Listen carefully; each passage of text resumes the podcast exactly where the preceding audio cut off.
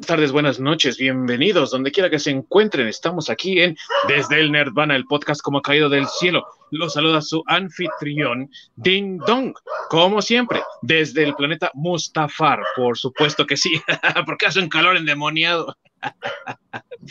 Me acompañan, como siempre, mis queridos amigos expertos y conocedores de todo lo que es la cultura pop, el entretenimiento, todo lo geek. Y de este lado tengo a mi gran amigo de toda la vida, que es, por supuesto, el único que odia desde el borde exterior a Yar Yar con todo su corazón, mi queridísimo Masacre. ¿Cómo estás, hermano? Bien, y bien dicho, maldito Yar Yar. Ya por eso no volvió a aparecer el desgraciadísimo. maldito seas tres mil veces más. sí, sí, sí, sí. Así es. Y desde el Kashik canadiense, cuidando al Wookiee, por supuesto, ahí cazándolo por todos lados, mi queridísimo amigo Ork. Buenas tardes a todos, pues uno tiene que estar pendiente de los Wookiees. Y obviamente aquí, aquí también estamos con temperaturas de Tatooine, ¿eh? Sí, es la, es la, época tropical de Kashyyyk, amigo, es la época tropical.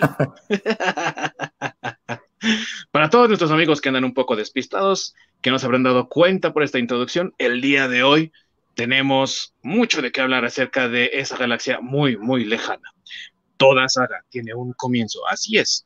Y tras 16 años de espera, finalmente los fanáticos de Star Wars tenían la oportunidad de ver ese comienzo en la increíble historia de la galaxia favorita de todos. Pero ocurría, por supuesto, que no todo era miel sobre hojuelas, porque no a todos les gustó lo que George Lucas tenía en mente. Así que sin más preámbulo, comenzamos.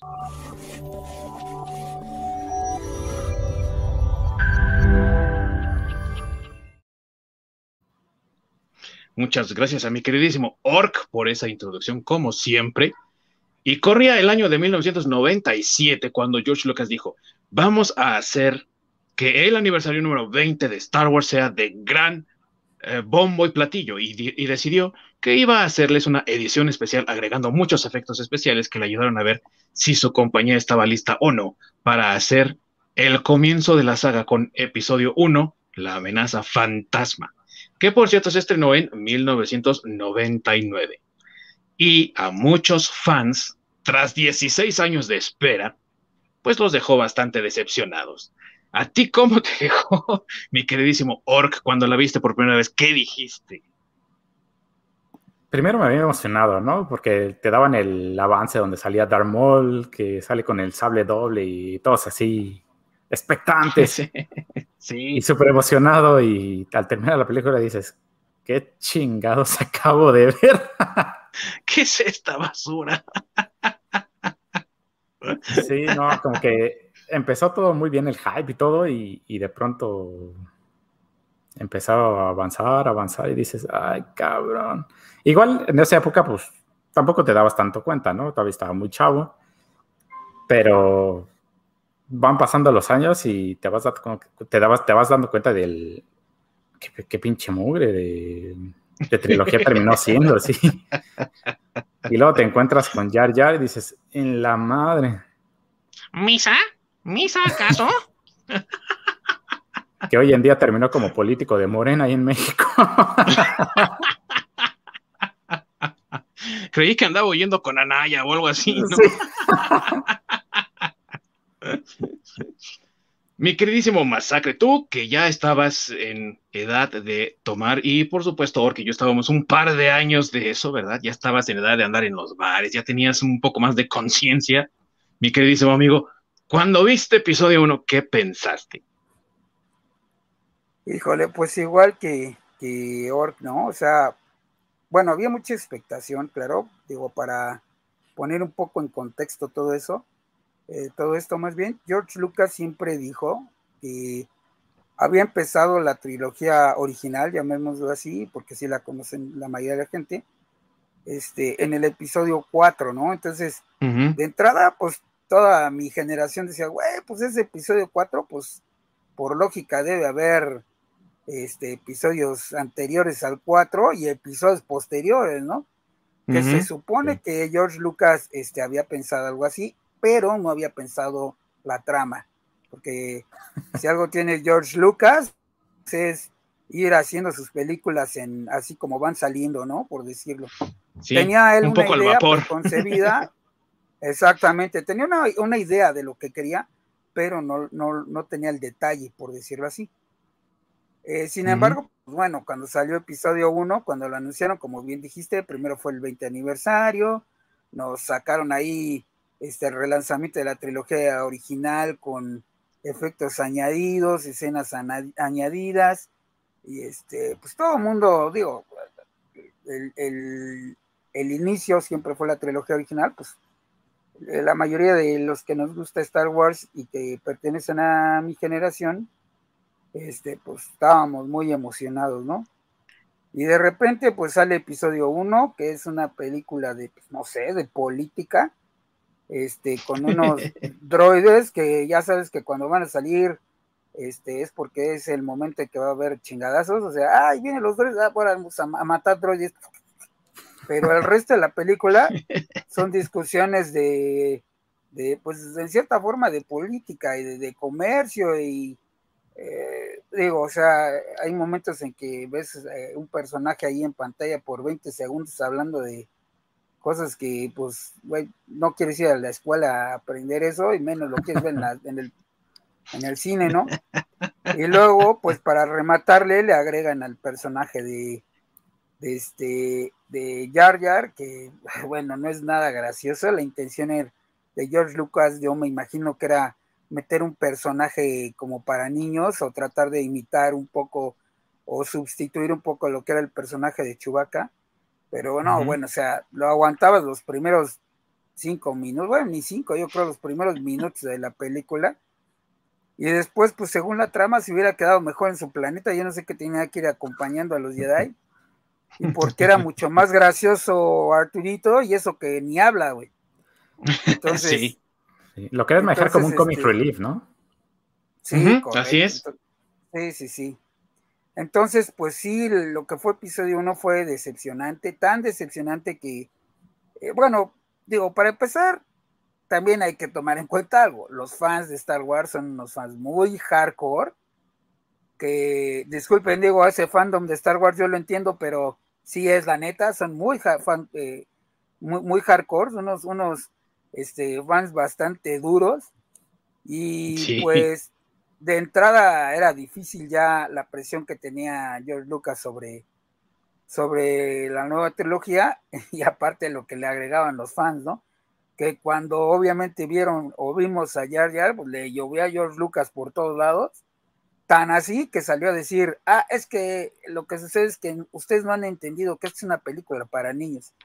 Como si un niño fuera a comprender la diferencia entre la República y el Imperio, ¿no? Algo así.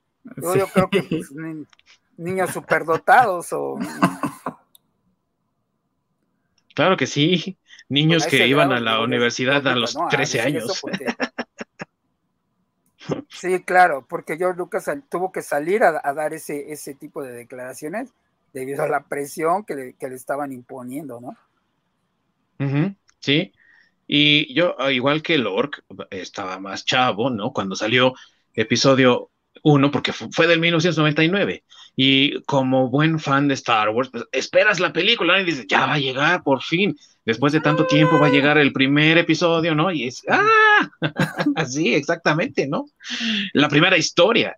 Y al principio, no, la verdad no me pareció mala, ¿no? Cuando la vi la primera vez dije, ah, pues está, está bien, ¿no? Porque ves a Darth Maul, ves a los Jedi pelear de una forma que no habías visto, por ejemplo, en la trilogía original, porque ni pensar que con el presupuesto que manejaba George Lucas y del que hablamos ya en el episodio pasado, para todos aquellos que no lo supieron, corran a ver el episodio pasado para que sepan nuestra opinión acerca de la trilogía original.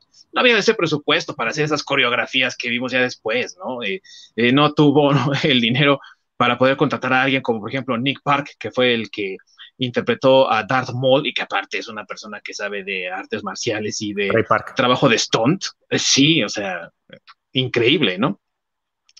Y, que cabe aclarar que fue lo mejor de la película. y que salió como por cinco minutos. sí, ¿Era una película de dos horas, algo así?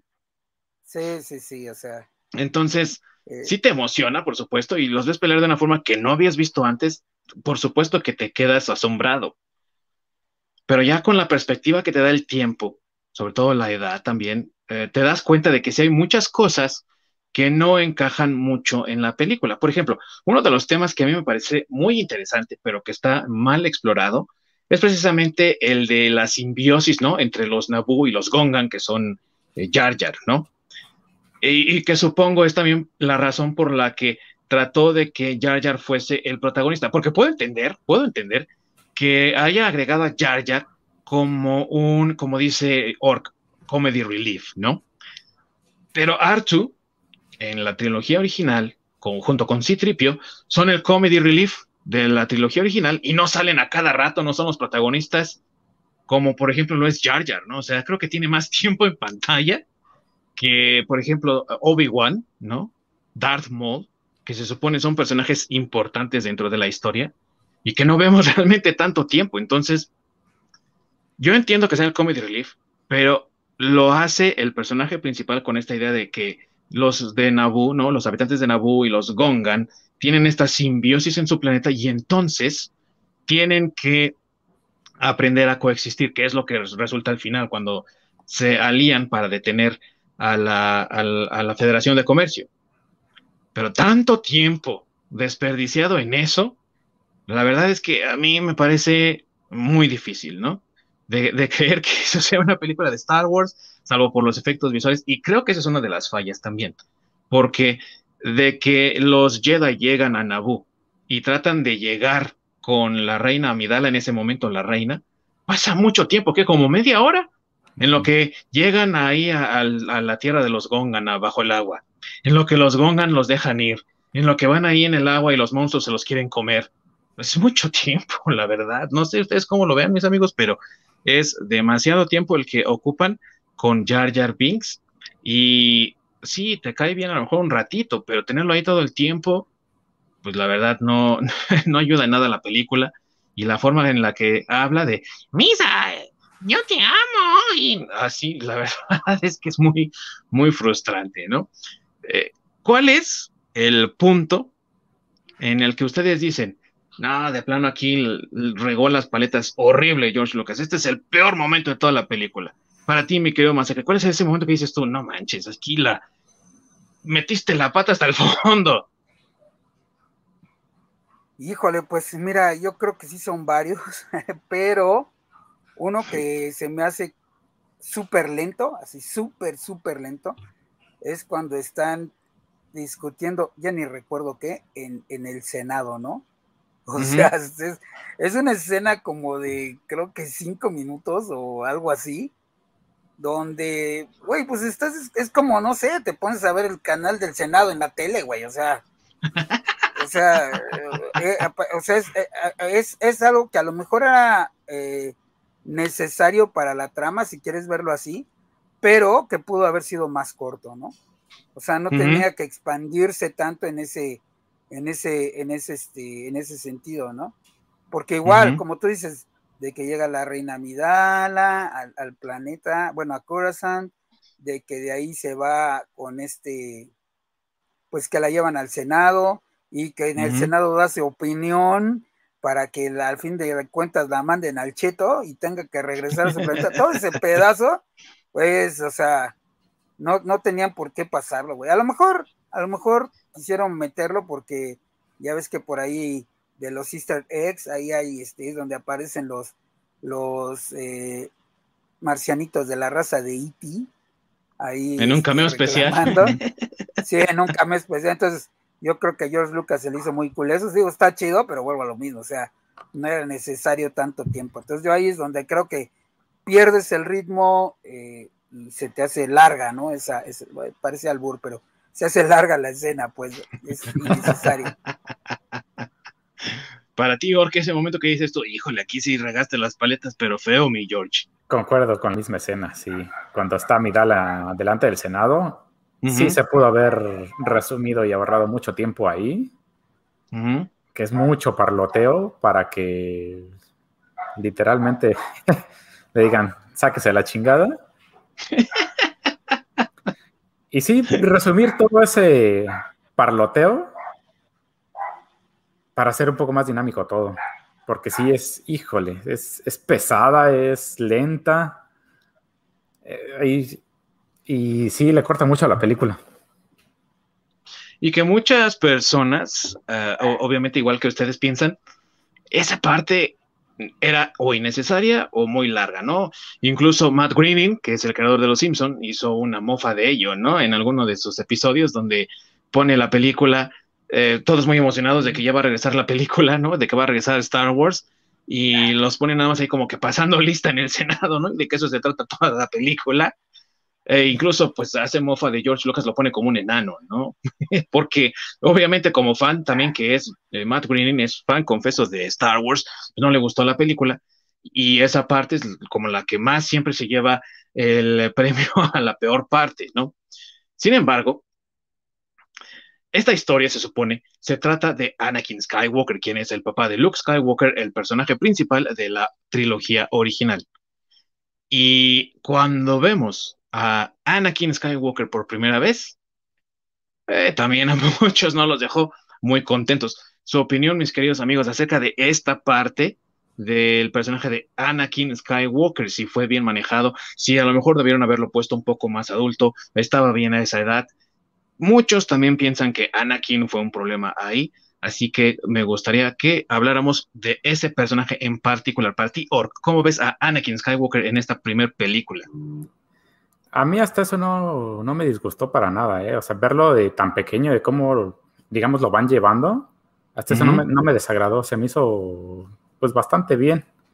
Fuera de todo lo malo que tiene las precuelas, hay ciertas cosas que sí ayudan a la historia y sí me parecieron bastante bien, como ese proceso que va llegando Anakin, de te van explicando las razones, el por qué termina siendo Darth Vader entonces sí, sí, se me hace bastante bien.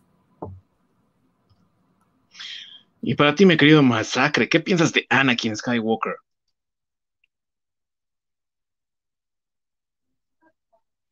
¿Tienes tu micrófono apagado, mi querido Masacre? sí, perdón. Este, sí, eh, yo decía que están, eh, y bueno, estoy de acuerdo con Orc, o sea, no creo que haya sido mal que lo manejaran eh, de esa forma. Eh, yo más bien creo que, pues es que ya tenías el spoiler de que, eh, digo, en cierta forma, ¿no? De que ese niño iba a ser Darth Vader, pero digamos que si eso hubiera sido parte de una trama sin que tú supieras lo que seguía, pues hubiera sido un buen, un buen este, twist de, de la historia, ¿no? saber que ese niño que pues no se ve para nada maligno, es más, ni siquiera tiene intenciones malignas, e, es, incluso un, niño de buen corazón, si quieres verlo así, pues se va a convertir en Darth Vader. Entonces, este, a mí no me pareció para nada este, mal cómo manejaron a, Anakin, al personaje. Tal vez yo sí lo hubiera puesto un poquito más grande, porque sí se ve mucho la diferencia entre eh, la reina Midala y él en ese momento, digo, este, eh, eh, se ve que pues ahí la reina es a cunas, ¿no? Pero, este, digo, fuera de eso no, no, no hay, no, no, no le doy tanto problema. Este, pero sí, sí, yo tal vez lo hubiera puesto un poco más grande, tal vez un par de años más grande. Pero porque en teoría, a mí también me pareció. Porque en teoría Padme se supone en esa película tiene 14 años y él tiene 10, entonces sí, sí le lleva sus añitos la, reina, ¿no? sí, sí, sí, por, sí, por eso te digo que yo le hubiera puesto tal vez unos 12 o 13 años, o sea, tal vez ella sí más grande porque pues, también me parece bien el papel de Natalie Portman, pero algo que no se notara tan grande la diferencia, ¿no? Tal vez uno o dos años el menor, por decirlo así. Sí. Sí, porque ahí sí como que Cougar Alert, ¿no? De repente. sí, claro que, digo, eso sucede en todos lados, ¿no? Pero ya, ya cuando eh, uno es mayorcito, pues ya no se notan tanto las diferencias de edad, ¿no? Sí. Sí, este, claro. digo, o, diferencias de, como en este caso, que son como cuatro años de diferencia, ¿no? ya no se notan. O sea, no estoy hablando de diferencias de 20 años, ¿eh? tampoco me malinterpreten. Sí, pero también si suponemos que los dos son de razas diferentes, a pesar de que los dos sean humanoides, a lo mejor no, no, no tiene tanto peso la edad, de, eh, la diferencia de edad en la que tienen los dos. Podría ser, sí. Si consideramos a qué ciclos, ¿no? De vida llevan, a lo mejor él envejece más rápido que ella, no, no lo sabemos. De hecho, ya cuando en la segunda película se ve, pues está más grande que ella, ¿no? Exactamente. Sí.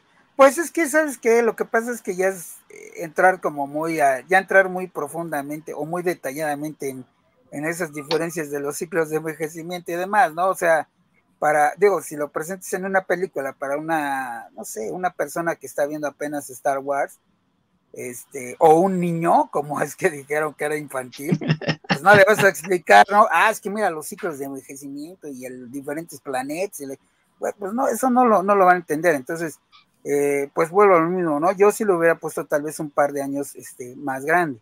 Sí, pero también como este, niño tampoco te fijas en ese tipo de cosas. Sí, tampoco. Eh, sí, tampoco, pero es que vuelvo a lo mismo, o sea, es como, no está mal, pero bueno, era ese, o sea, vamos, no afecta a la trama. Exactamente. Pero yo, yo lo hubiera, yo, o sea, yo como para dar esa, ese entendimiento, porque aparte fue de las cosas que criticaron, pues sí lo hubiera puesto un par de años más, más grande y ya, o sea, te quitas ese, ese este, pues no sé cómo decirlo, ese, esa espinita o ese, e, e, esa oportunidad de que más te critiquen.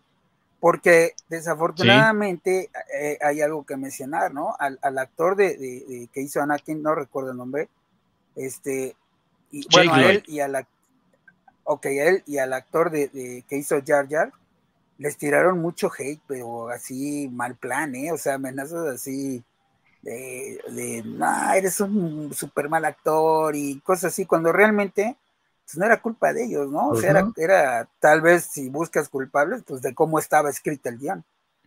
Exactamente. Pues, es que es el problema que justamente mencionamos desde un principio, que el fandom es súper tóxico. Que déjame te digo que ahí hay una serie de cosas que luego le tiran mucho al fan y sí, o sea, hay fans muy obsesivos, pero también hay otras cosas de las que vamos a hablar más adelante eh, que la verdad no, no, no son muy aceptables, la verdad, de, parte de los medios de comunicación. Ahorita lo vamos a discutir. Primero que eso me gustaría agarrar el punto que dio Masacre acerca de cómo ves a este niño y es un niño inocente, gentil, de buen corazón que busca ayudar a estas personas que no conoce y que incluso llama amigos cuando los presenta a su mamá y se convierte en Darth Vader. O sea, esa parte yo pienso que es la más defendible de haber elegido a un niño para interpretar a Anakin Skywalker en esta primera película, porque ¿quién se imaginaría? O sea, sabes, conoces la tragedia de Darth Vader, pero yo pienso que a lo mejor hasta conocer la historia de antemano te ayuda a ver lo trágico de observar a este niño caer en la arrogancia, ¿no? De ser el Jedi más poderoso de saber que es el elegido para traer balance a la, fuerza y que la galaxia esté en paz, y verlo sucumbir para convertirse en la peor pesadilla de toda la galaxia, yo pienso que le da todavía más peso a esa gran tragedia que es Darth Vader. En las películas originales, cuando escuchabas, no, es que Darth Vader traicionó a Anakin Skywalker, destruyó a la Orden Jedi, y se convirtió en la maldad encarnada en, todo, en toda la galaxia dices tú, no manches, este cuate, ¿no? Debió haber sido un maldito desde el principio de su existencia. Y cuando ves que es un niño, que aparte es noble y bueno, entonces tú piensas, ¿qué le habrá pasado a este chavo para que haya caído tan mal? Y es lo que pasa precisamente en las siguientes películas. Entonces, es un punto a favor de la película. A lo mejor el actor que eligieron pudo haber tenido más experiencia, pero estamos hablando de niños. O sea, ¿qué, puedes esperar? ¿Cuánta experiencia puedes esperar que tenga un niño? Y no solo eso, eh, no el punto ese que, te da el niño de la inocencia, de cómo es que él va perdiendo esa inocencia para terminar siendo Darth Vader. Justamente eso es lo que le aporta el, que sea un niño bastante pequeño. Exactamente. Y esa es la, ventaja, lo bonito de ver a Anakin Skywalker desde pequeño. Y eh, vuelvo a la parte de la actuación, no le puedes exprimir tanto a un niño que no tiene tanta experiencia. Creo que su papel más reciente antes de eso había sido la del regalo prometido, ¿no? Donde sale con Arnold Schwarzenegger, que es su papá. Sí y, aparece como menos de cinco minutos en escena, o sea. Sí, o sea, no le puedes pedir demasiado. y en mi opinión no lo hizo mal, ¿eh? O sea, yo no. No. Digo, no. no hizo una actuación de Shakespeareana o algo así, digo, yo de Oscar, ¿no? Ajá, yo creo que es lo que esperaban los fans de Star Wars, ¿no? Los, fans hardcore me refiero. Esperaban a, tener una actuación como la de este niño que sale en E.T., ¿no? Ah, sí. Ah, sí, exactamente. Esperaban algo parecido.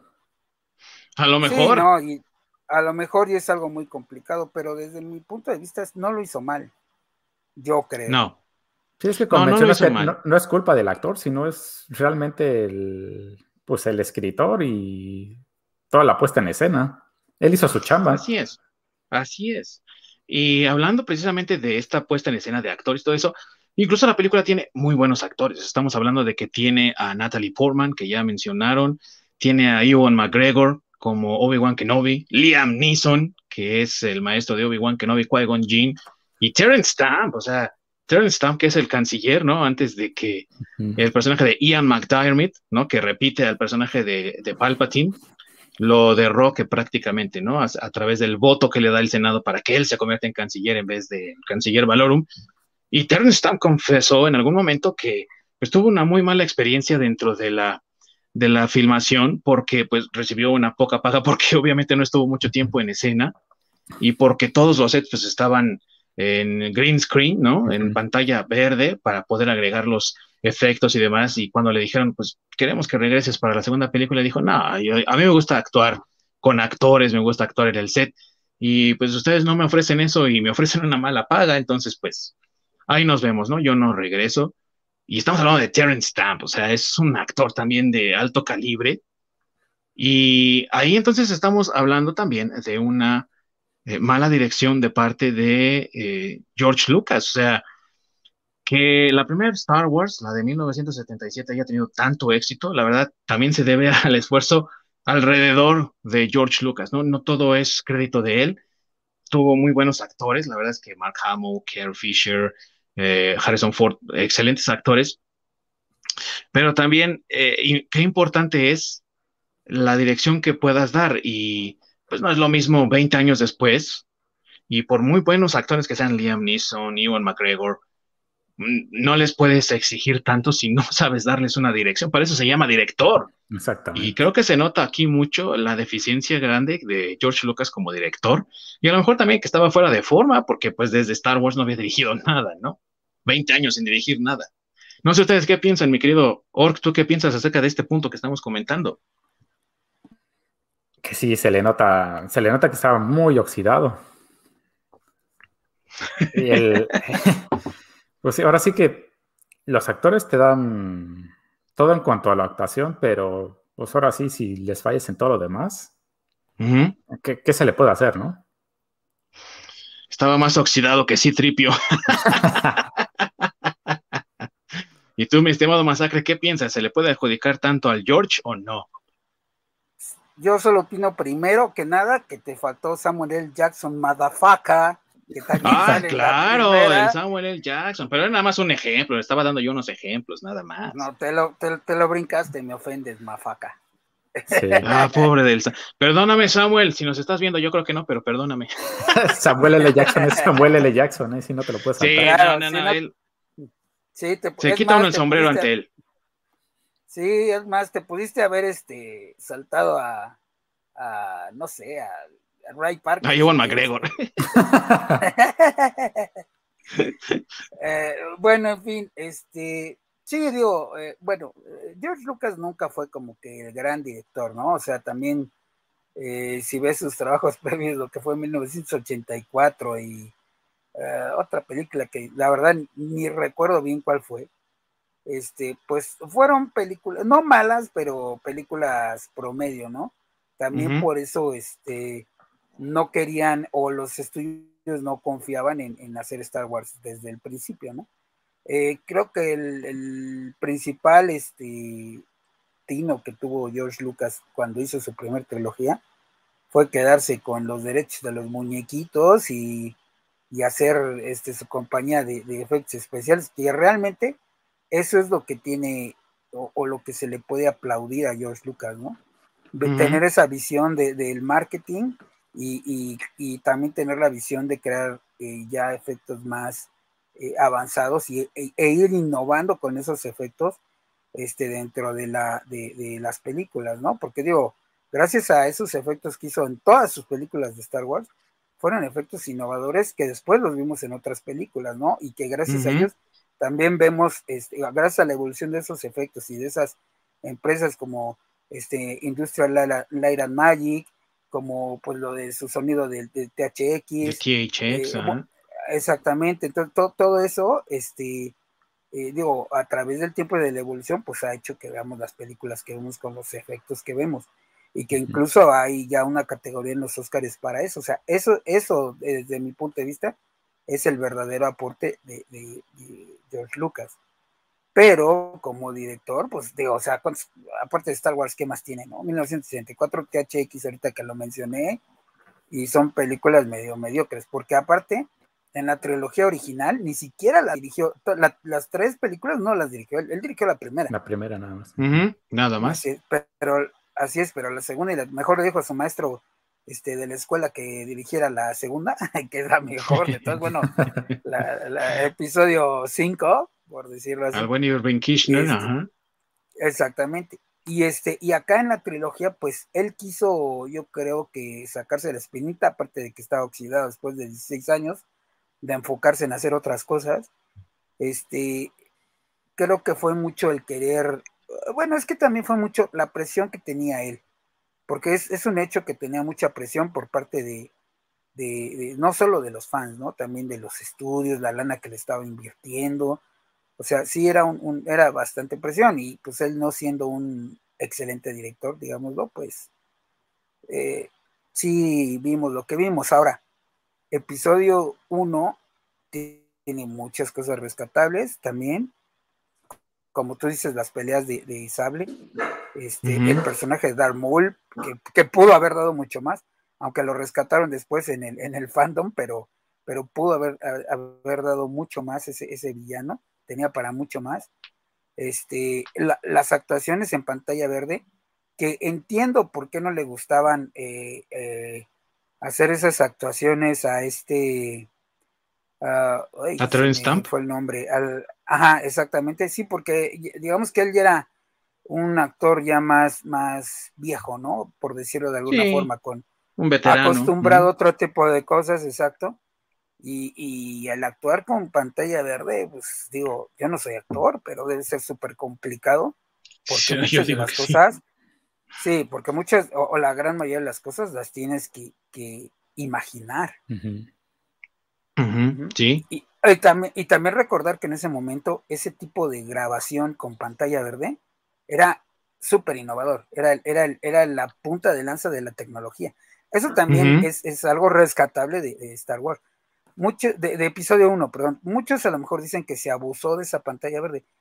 Eh, tal vez sí, pero es que no había en ese momento un parámetro de, para decir, bueno, esto es demasiado y esto no. Eh, desde mi punto de vista, claro. Sí, y fíjate que hablando de esta de la dirección de George Lucas, también tiene mucho que ver con cómo fue él, en cierta forma, pionero, como hemos dicho, de la, no solamente de la tecnología, sino de la forma de ver películas también, porque él inicialmente no quería dirigir estas películas, ninguna de ellas la quería dirigir, y le ofreció, si recuerdo bien, entre muchas otras personas, por supuesto, a Steven Spielberg poder dirigir la película, pero no podía Steven Spielberg porque él era parte del gremio de directores. Y George Lucas no era parte del gremio porque precisamente tuvo una disputa con todos los gremios, ¿no? De actores, de directores, de escritores, de todo lo que tú quieras en Hollywood. Y cortó con todas las asociaciones de Hollywood porque en episodio 5, ¿no? En Empire Strikes Back, pues no salían los créditos iniciales con todas las personas que habían colaborado en la película, que era el estándar y era algo que el gremio había peleado por lograr, ¿no? Con las productoras. Y como George Lucas no lo hizo así, porque precisamente eh, sus películas no empiezan así, pues tuvo que salirse y ahora que ya se salió, ¿no? Ya no podía entonces contratar a muchas personas. Por eso luego buscaba eh, talento nuevo, por eso buscaba filmar en otros lados que también obviamente ayudó mucho a lugares como Inglaterra, Nueva Zelanda, Australia, no solamente en el caso de los talentos que fueron saliendo de ahí, sino también eh, como locaciones, ¿no? Eh, todo el mundo sabe que El Señor de los Anillos fue grabada en Nueva Zelanda enteramente, ¿no? parte de ello también se debe a que películas como Star Wars pues lograron abrir mucho más el horizonte de, Hollywood. Pero la verdad de las cosas es que sí le afectó mucho porque mucho talento ya consagrado, pues no podía participar por lo mismo, ¿no? Porque no estaba dentro del gremio. Y eh, eso terminó por darle una patada a George en la espalda, ¿no? Porque sí le afectó bastante. Fuera de eso, la verdad es que sí, como dices, eh, Masacre, el aspecto técnico es increíble por lo que logró. Sin embargo, también es cierto que mucho de ese aspecto técnico del primer episodio, si lo ves hoy, sí se ve a, viejillo, sí se ve ya obsoleto, ya no se ve de la calidad que, por ejemplo, eh, estamos acostumbrados a ver ahora, número uno. Y número dos, que eso no le pasa, por ejemplo, a Star Wars. Sí ves los efectos y se están viejos, pero aguantan, resisten el paso del tiempo, ¿no? que es una de las cosas que yo creo también por la que critican mucho a George Lucas, porque pues muy bonitos estos efectos, pero sí están un poco ya eh, pasados de, moda, ¿no? Antes de pasar a hablar de lo positivo de la película, me gustaría que discutiéramos este punto. ¿Cómo lo ven ustedes, mis queridos amigos? ¿Tú cómo lo ves, mi querido Orc? Que los pues efectos se ven ahí medio chafas. Sí, pues a lo mejor no sé qué tipo de técnicas estaban utilizando para realizar ese tipo de efectos, que sí no envejecieron para nada bien. Otra cosa, además de los efectos que creo que también le falló, es la tecnología que, bueno, la tecnología que presentaban en esa época como episodio 1, que se veía que era más novedoso que lo que veías en episodio 4. Entonces, era algo que veías y no tenía sentido. Porque mucho del transporte se ve como más avanzado tecnológicamente de lo que te estuvieron presentando después. Sí. Sí, totalmente de acuerdo, ¿no? Hay una explicación que dieron después de, por eso, ¿eh? Porque sí tiene razón, pero sí después, este, digo, porque dentro de muchas de las cosas que le criticaron en episodio 1 estuvo eso que acabas de mencionar, y salieron a explicar que, y, digo, me parece una explicación bastante buena, pero salieron a explicar que eh, en esa época, eh, o bueno, lo que querían, digo, no sé si sea cierto, ¿verdad? Pero es lo que dijeron, que lo que querían reflejar es como un, una, eh, una época donde había cierta estabilidad y que podía haber ese tipo de, como de tecnología más avanzada y que, o bueno, no más avanzada, sino más estable, ¿no? en crecimiento, en desarrollo. Y que cuando se hacen las películas, o lo que sucedió cuando vemos las películas este, de la, de la primera trilogía, pues que eh, se estancó porque ya eh, era un periodo posguerra donde ya había una tiranía que realmente no apoyaba mucho la, la, tecnología y que por eso incluso las X-Wing se ven más viejas y más este, maltratadas que, las naves que salen en la primera trilogía, dando la idea de que eran como naves de uso, que no eran naves nuevas ni, producidas en serie. Claro, eso fue lo que, lo que salieron a dar de explicación. Me pareció que se la sacaron muy bien. No creo que lo hayan pensado así desde el principio, pero creo que se la sacaron bien con esa explicación. Pero ¿sabes qué? que en el momento de que tú tienes que salir a dar una explicación de qué es lo que sucedió, no lo hiciste bien para nada porque nadie lo entendió. Entonces ahí es donde está el gran problema. Si después tienes que terminar dando una explicación, es porque desde un principio estaba mal hecho. Es que dieron muchas explicaciones, mi estimador. O sea, por eso estamos hablando de una, una de varias. Y, es lo que estamos comentando ahorita, ¿no? O sea, la, la película no es, no es buena. O sea, no, tampoco es tan mala como, como ah, muchos. Tiene cosas rescatables. exacto, tampoco es tan mala, pero, pero sí es mala. Entonces, como tú bien dices, no estuvo bien hecha desde el principio, porque tal vez George Lucas no tuvo como la ayuda, el apoyo, no sé qué, o, o, a lo mejor quiso implementar mucho el este eh, la tecnología. Repito, lo de la pantalla verde, a lo mejor él empujó demasiado en ese momento el avance tecnológico que había porque también algo que él dijo desde el principio, desde antes de filmar esa trilogía, es que eh, él decidió empezar la trilogía eh, original desde el episodio 4, porque él tenía otras ideas, pero en ese momento, en los 70 y los ochentas, debido a la, tecnología que había en efectos, le era, le era imposible hacer lo que él imaginaba. Entonces, tal vez cuando ya se dio cuenta, él tal vez imaginaba todavía de más y quiso presionar y meter más cosas que pues en el momento se veían padres, pero ya ahorita dices, bueno, güey, como que no te salió tan chido. Sí.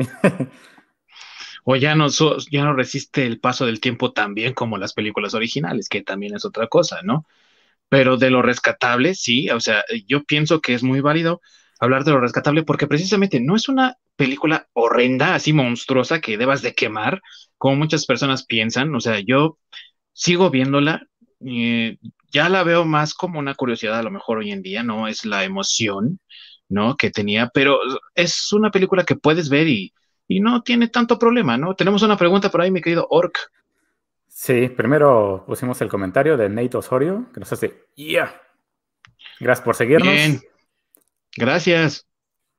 Y ahora David Massa que nos pregunta, episodio 1, ¿y si era mala? Pues no sé si llegaste pues tarde, pero pues... Sí, bastante, más del lado malito que del bueno, pero sí. Digamos que, ah, ¿no? Así, mira, medio así, ¿no? Pero hablemos de lo bueno, de lo que tiene rescatable, la parte que más nos gustó. ¿A ti qué parte más te gustó, mi querido Masacre? Que dices tú, esta parte sí está chida. Pues lo que sí me gustó, bueno, más, a mí me gustó más este Darth Maul, por ejemplo, el personaje, este, los, eh, la pelea de con sables y los sables dobles, que para ese momento yo creo, no sé si no se le había ocurrido a nadie, pero en el momento que salió, digo, a lo mejor ahorita es algo que ya vemos muy común y que a lo mejor este, eh, vamos, el sable doble, me refiero que fuera como una lanza, no estaba ni en los cómics, ¿eh? O sea, en los cómics había, había Jedi que peleaban con dos sables, o sea, uno en cada mano. pero, separados como tal. Exactamente, pero un sable eh, doble, este, como si fuera una lanza, este, eso no, no, no se había visto, entonces esa, esa parte pues estuvo muy padre. De hecho, estaba en los cortos y cuando lo veían, cuando lo veíamos los fans y decíamos, wow, ¿no? Eso, está súper cool. Este, y estuvo, estuvo tan bien imaginado y tan bien hecho que abrió en el universo de Star Wars a hacer diferentes tipos de sables, ¿no? Diferentes tipos de colores, diferentes tipos de, mangos. Entonces, e, es, algo que, por ejemplo, eso pues, a mí me gustó mucho. Eh, también me gustó, bueno, no sé a, cuánta gente le gustó, pero me gustó mucho el, diseño de la nave de Naboo donde escapan, la que estaba plateada.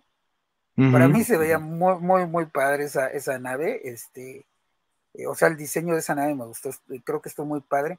En general creo que los diseños de, naves y de, por ejemplo, el paisaje de, de Naboo, este, ese tipo de diseño, a mí sí me gustó y creo que es eh, que está muy, muy padre de, la película.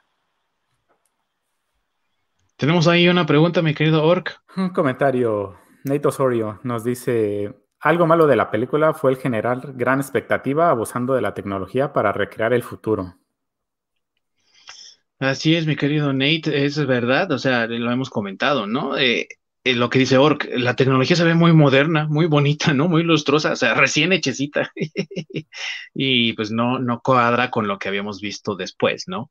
Y claramente, como dice Ork, si lo tienes que explicar y no lo pusiste en tu película, entonces algo hiciste mal en la película, ¿no? Eh, mi querido Ork, tú, ¿Qué rescatas de la película? que te dices? Esto está bien chido, me late mucho de la película. La inclusión de Ray Park en, en, la, en, la, saga, creo que fue lo que se me hizo más determinante y de lo mejor que pudieron haber hecho, porque incluían a alguien que es eh, un experto en artes marciales, que te ayudó a todos estos este, stunts y toda la, guerra de, bueno, la pelea con sables y, todas estas acrobacias que le dan muchísimo precisamente al, a los Jedi, ¿no? Eh, y bueno, y obviamente también a los Sith. Entonces, eh, eso de las acrobacias y hacerlo, hacer las peleas como tal espectaculares. para mí fue lo mejor que pudieron, que pudieron hacer. Obviamente la, integración de, de este sable doble de, de Darth Maul, que para mí es uno, de mis personajes que más me gusta. Y obviamente la incorporación de Samuel L. Jackson, porque hay que patear traseros con estilo. y con el sable de color morado. Ah, por supuesto. Por cierto. Y aparte, cuenta la leyenda que su empuñadora tenía ahí las iniciales Bad Motherfucker. O ah, sí, cierto. igual que, igual que en la ah, pistola, ¿no? Que en la que utiliza en, en la cartera. Este, en la cartera, de... cartera de Pulp Fiction. Ajá. Sí, así es. de este Marcos. de Marcos, exactamente.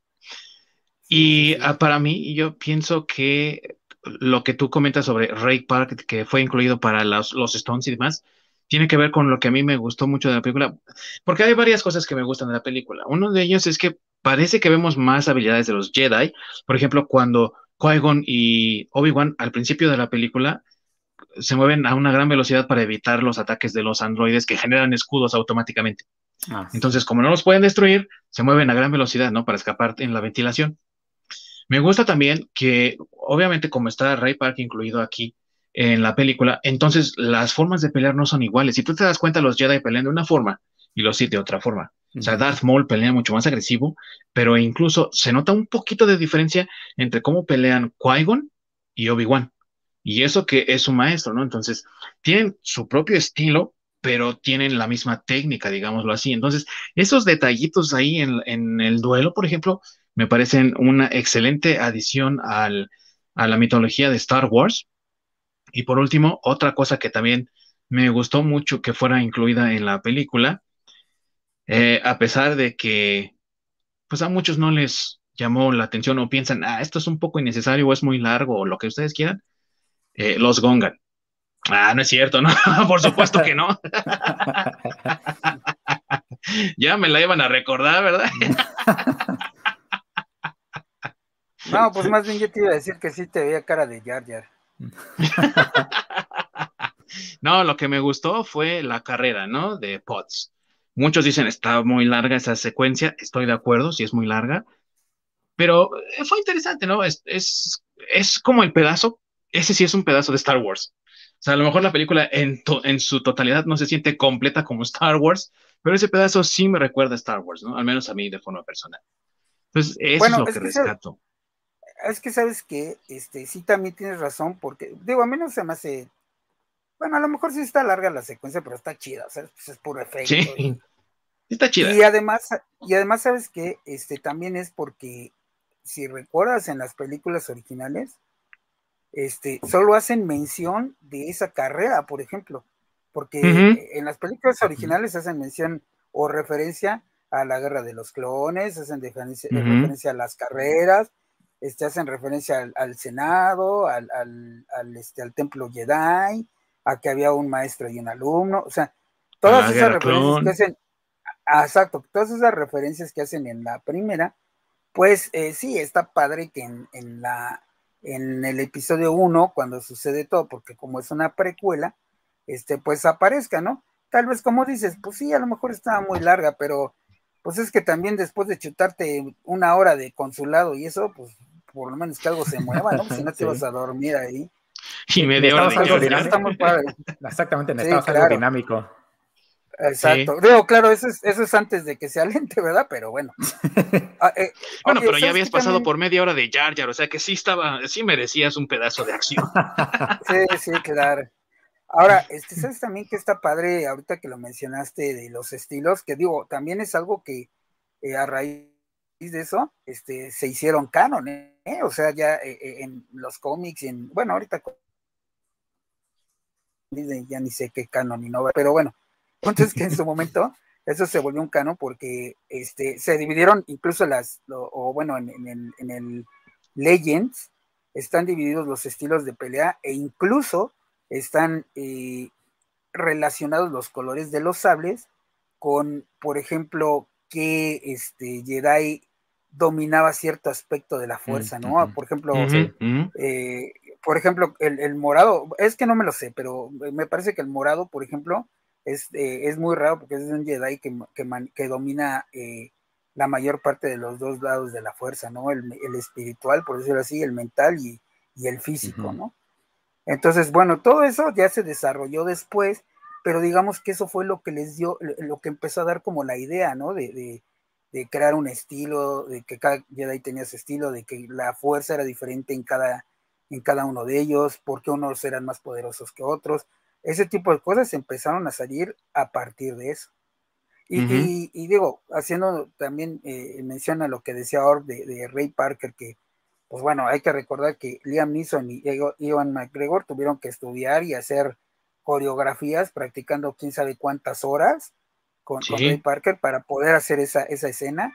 Hay, una, hay un fragmento ahí en esa escena que, de la pelea que a mí me gusta mucho porque es muy, bueno, como pasa por alto, si quieres verlo así, pero hay un momento donde están peleando este, eh, el Liam y bueno, este, Obi-Wan y Qui-Gon, y a la hora de hacer como el ataque, fintea el, el, el este, eh, Ivan McGregor, bueno, Obi-Wan. Ivan McGregor, Obi-Wan, sí. exacto, si se, le pone atención, hace la finta como que va a soltar el sablazo él, y quien suelta el, sablazo es este Qui-Gon, ¿no? Qui-Gon. Y ese tipo, exacto, y ese tipo de detalles te, como que te hace entender que son un maestro y un alumno, ¿no? Como que ya están coordinados, como que ya están... están sincronizados, eh, sí.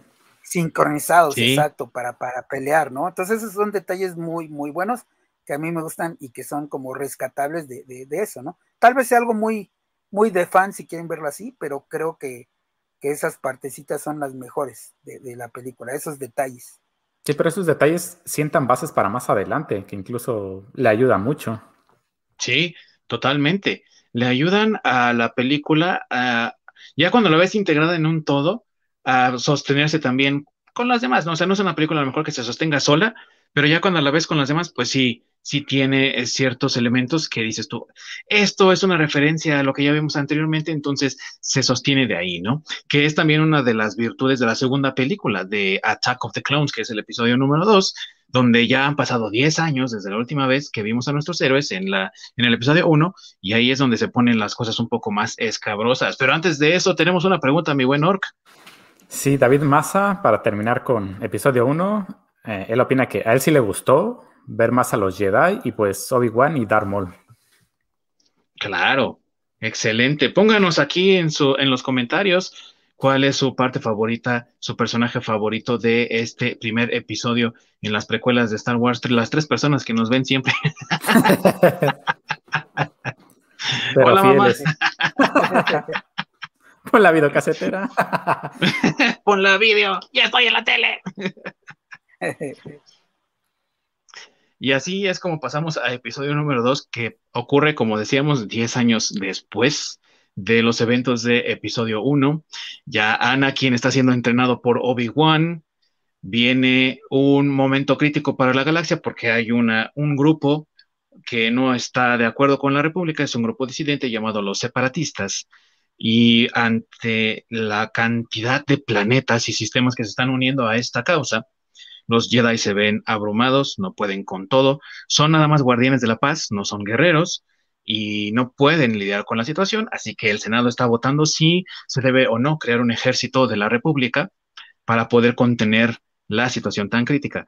Así entonces, la que fue reina de Naboo, que ahora es senadora, Padme Amidala, viaja a Coruscant para votar en este asunto tan importante para toda la galaxia y sufre un atentado.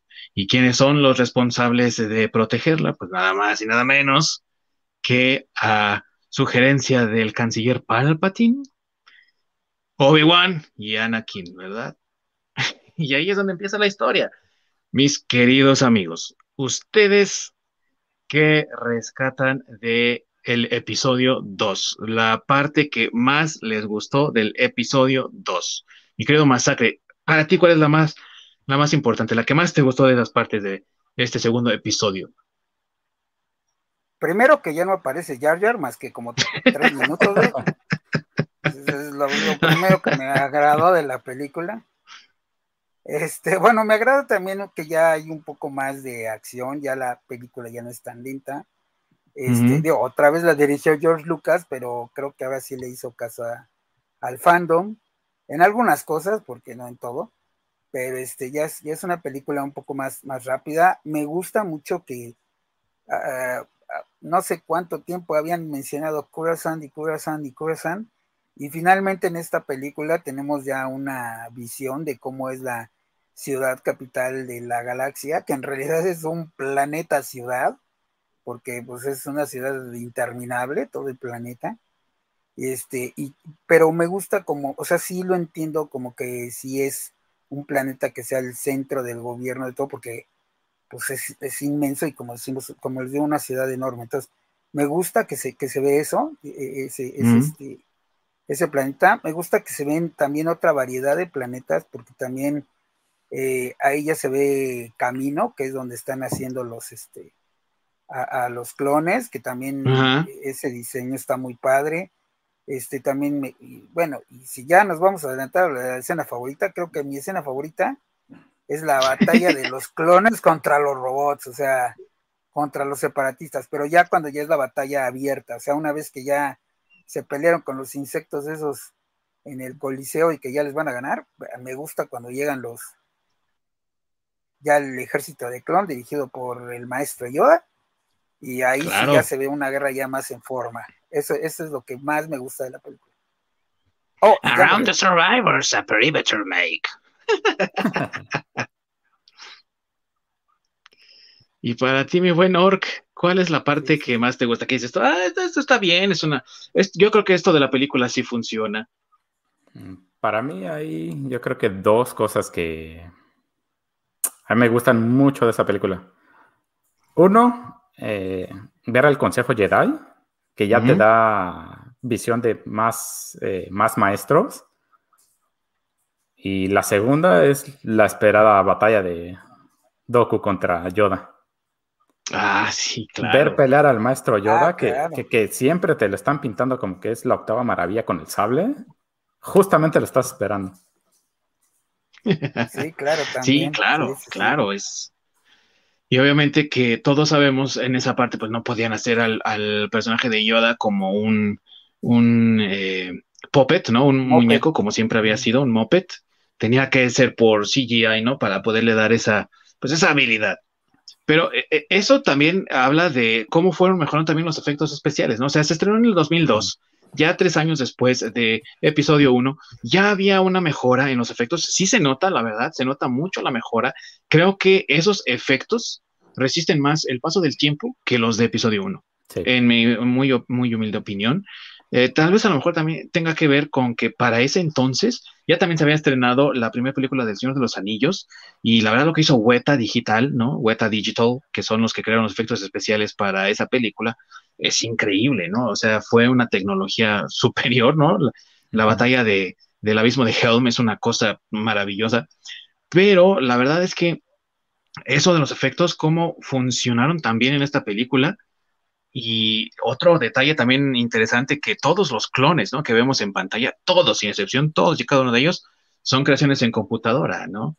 Que fue lo que también dijo George Lucas, porque muchos decían, ¿cómo metes a estos de En5? No me acuerdo cómo se llamaba ese grupo del, Justin Timberlake, ¿no? Eh, eh, porque corría el rumor de que porque andaban ahí merodeando por Lucasfilm, que los habían metido ahí de clones, ¿no? Y que estaban ahí con sus cascos y eran clone troopers, ¿no? Pero no, todos los clones que vemos, todos son eh, por computadora, ¿no? Entonces, un trabajo mucho más pulido, en mi opinión, que lo que vimos anteriormente, ¿no? Y, sabes qué? algo, perdón, este, algo de lo que justamente habíamos mencionado de la, del episodio 1, de, eh, esto de, los estilos de pelea, que justamente tuvieron ese impacto, que el estilo de Yoda es completamente diferente a todo lo que habíamos visto antes, y al igual el estilo de Dooku es, algo completamente también diferente. Sí, totalmente. Y Mace Window, y Mace Window, motherfucker con su sable morado, que aparte él pidió para poderse él ver en la pantalla, ay, aquí estoy yo, aquí estoy rompiendo el hocico a todos los robots. sí, sí, sí. Sí, ah, totalmente. bueno, y también, y también mencionar un poco que también nos prepararon eh, un poquito más para esa película con, la serie de cartoons, ¿no? Que ya habíamos mencionado, pero creo que en ese momento fueron de las primeras eh, películas, y me refiero a las primeras porque Marvel ya lo hace ahora, o bueno, el, el, MCU, pero como igual, ¿no? Ellos también fueron los pioneros en decir, bueno, vamos a meter en Cartoon Network para los niños, ah, este, series, este, una serie, exactamente, una serie cortita, de episodios cortitos, este, de las guerras crónicas, ¿no? Que, que hablando de Mace Window, eh, o bueno, de Samuel L.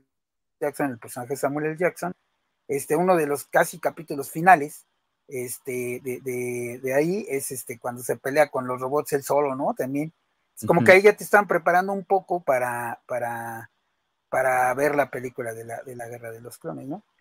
Ese bueno, tipo de cosas ahí, en ese caso tenemos que hacer un paréntesis enorme, porque esa miniserie eh, en mi caso personal, se debe considerar una película completa. O sea, si te los echas todos completos, dura lo mismo que una película. dura dos horas y media, algo así. La, digamos que la precuela, más que ser una trilogía, es de cuatro películas. Porque esa debería contarse como una película también. Sí, completamente. Y tiene según yo, no es solamente episodio 2 y episodio 3. Ajá. Sí, sí, es entre episodio 2 y episodio 3. Según yo, ajá, y es que aparte, pero según yo están, si se acuerdan, hay dos, dos, este, eh, de esa miniserie de, Cartoon Network está dividida en dos. Que una, la primera que se estrenó fue entre, entre episodio 1 y episodio 2, y la segunda se estrenó entre episodio este, 2 y episodio 3. Porque incluso si recuerdan el personaje de, de Lanarkin en la primera este, temporada, es cuando incluso todavía trae su cabello corto y la trencita de, de Padawan, y en la segunda temporada es cuando yo traía el cabello largo y la cicatriz en, la cara. Sí, ya trae en la segunda temporada, de hecho es la tercera temporada, porque la primera temporada y la segunda se unieron en un solo volumen, que es el volumen 1, y el volumen 2 ya ah, es toda la, tercera temporada. Y la, sí, la temporada, la serie, perdón, corrió de 2003 a 2005. Entonces, fueron dos, tres, dos años que la verdad sí valieron la pena mucho. Tenemos aquí una pregunta, mi querido Ork. Comentario, lo mejor de esta película, quiero suponer, es la batalla del final, desde los clones hasta la batalla con Doku. Sí, la verdad es que sí, eso fue, ¿qué fue? Como media hora más o menos de película, 20 minutos. Sí. Desde que pelean con los droides, cuando llegan los clones a salvar a los Jedi que, estaban ahí con, junto con Mace Windu, hasta que de, Duco escapa, sí, quedándose como media hora, yo creo, ¿no? sí, Y por cierto que escapa con los planos de la estrella de la muerte. y hablando, hablando de personajes ya, ¿no? Que estamos ahorita hablando de eh, Count Dooku, de el Motherfucker de Motherfuckers, ¿no? Que es Samuel L. Jackson, Mace Windu. Su personaje favorito en esta película, mis queridos amigos. No me vayas a decir que Jar Jar Masacre, por favor. no otra vez. no, otra vez. Pues en esta película sí tengo eh, más de un personaje favorito porque sí me gusta eh, Jango Fett. Eh, digo, aunque es este, si quieres un poco la imitación de, Boba Fett, pero pues está mil por ciento justificado, ¿no? Finalmente es donde te informan que Boba Fett es el clon de, de Jango Fett, ¿no? Un clon sin alterar. Entonces, Jango Fett para mí es, también es uno de los personajes que están muy bien logrados. Este, eh, me gusta, bueno, por supuesto también me gusta eh, Doku. Eh, ¿Por qué? Porque también es un villano, este, digamos que es un villano, pues caballeresco, ¿no? O sea, es un villano de esos que, no sé, que es un, todo un caballero para ser un villano. Sí. Entonces, ese, ese, ese tipo de, de sí está padre, o sea, también me gustó. Este, y bueno, Mace Window ya verlo en acción, por supuesto, también, o sea, porque en esa película es la primera vez que lo vemos en acción, porque realmente en, episodio 1 solo lo vemos en el Senado, donde su opinión y todo, pero ya en, el, en, episodio 2 ya lo vemos en acción y ya vemos por qué lo consideran uno de los días más poderosos del Senado, ¿no? O sea, sí es un badass ahí el, el, el este, Mace Window, entonces también es de mis de mis personajes favoritos. Para ti, mi buen Orc, tu personaje o personajes favoritos. Eh, justamente personajes. A mí me encanta el, Consejo Jedi. Que está formado de, de puro badass ahí. Sin lugar son mis personajes favoritos. Sí, Plo Koon, Kit Fisto, ¿no? eh, Mace Windu, Yoda, un, están puro, puro heavy metal ahí, ¿no? Puro peso pesado de los Exactamente. Que pues por algo están ahí, ¿no? Como, como consejo, pues los debes de poner como unos, güey, que son la octava maravilla. Sí, claro que sí. Para mí, mis queridos amigos, yo creo que para mí también varios personajes, pero el primero yo creo sería Obi-Wan porque ya tiene más acción y ya lo vemos más como Obi-Wan. O sea, en la primera película se veía impulsivo, lo entiendo, pues era el Padawan, era el que estaba aprendiendo, no era aprendiz, pero ya ahora que es maestro y es maestro de el elegido, aparte de todo, ¿no? Eh, lo ves más maduro, más serio y sobre todo muy contrario a Qui-Gon, a pesar de que fue entrenado por él y al final de episodio 1, Yoda le dice, ¿no? El desafío de Qui-Gon siento en ti, ¿no? Y a pesar de que en ese momento fue desafiante ante el consejo para poder entrenar a Anakin, realmente él sigue las, al consejo al pie de la letra, ¿no? Le dicen, esto tienes que hacer y esto hace, no se sale de la línea, entonces lo ves muy recto, muy seguro, pero aparte también lo ves actuando, ¿no? Y toma decisiones y me parece un personaje mucho más completo que en la primera película. Igual me gusta Dooku por lo mismo que dice Masacre, ¿no? Es un caballero y yo creo que mucho de eso se le debe a Christopher Lee, Sir Christopher Lee, ¿no? Porque es una, fue, bueno, fue, ¿no? Un actorazo completamente. Y yo pienso también que mucho, no solamente de la personalidad del personaje, sino también de su estilo de pelea, tiene que ver con Christopher Lee, porque en primer lugar, él era un caballero y eh, por eso era Sir Christopher Lee también. Y en segundo, porque también sabía esgrima. Y si te das cuenta, o sea, la forma de pelea de Dooku es muy parecida a cómo pelearía un esgrimista y creo que tiene mucho que ver con, con Christopher Lee. Sir Christopher Lee. Y el tercer personaje, sí, yo concuerdo también con, con ustedes, mis amigos, Mace Windu, o sea, es el badass de badass. Exactamente. La onda de las ondas. ¿Qué pregunta tenemos ahí, mi querido Orc? Lo peor de episodio 2, híjole, los diálogos de Padme y Anarkin, porque es anarquista. El nivel actoral de Hayden Christensen. Sí, es Anarkin porque él, él, estudió en CCH. Saludos a los del CCH. ¿Qué otra pregunta tenemos por ahí? Alma de la Peña, a mí me da mucha flojera la historia de amor. Entiendo el punto de contarla, pero es demasiado. Siento que es muy predecible y forzada en algunos momentos. El, romance de Leia fluía más. Mm, sí, claro. Sí, sí, sí. Sí, esta, se siente como Titanic, ¿a poco no? Así como que, ay, Rose, te voy a pintar ahí con, con un Gongan, ¿no? o algo así. Pues, pues, es que sí coincide con lo que está comentando David, ¿no? O sea, este, parte de que el romance se sienta tan falso y forzado, pues sí son los diálogos, O sea, es que sí tienen, si le pones atención a los diálogos, digo, si yo le dijera eso a alguna novia, bueno, pues ya me hubiera cortado desde aquí de acá. Ni anda contigo para empezar. Sí, para empezar. No, bueno, por eso dije, por eso dije novia, güey, o sea, novia. Y dice. Alma de la Peña, mi favorito, Obi-Wan, el peor personaje, Anakin. Es odioso en todas las películas. Ahí tenemos un voto a favor a Obi-Wan. Obi-Wan, sí, claro, Team Obi-Wan, por favor, todos.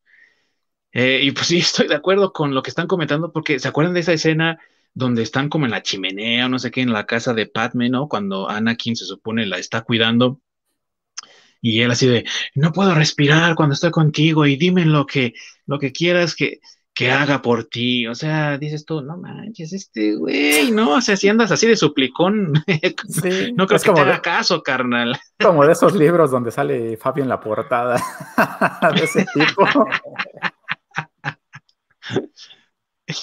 este comentario, mi buen orc. Ah, por supuesto, aquí Nate Osorio diciendo Maze Window es, le dio el toque especial a pesar de, que su participación fue corta en la trilogía, pero fue de lo mejor, completamente, sí. Sí, completamente. Team Maze Window también, ¿no? Voten por Maze Window también.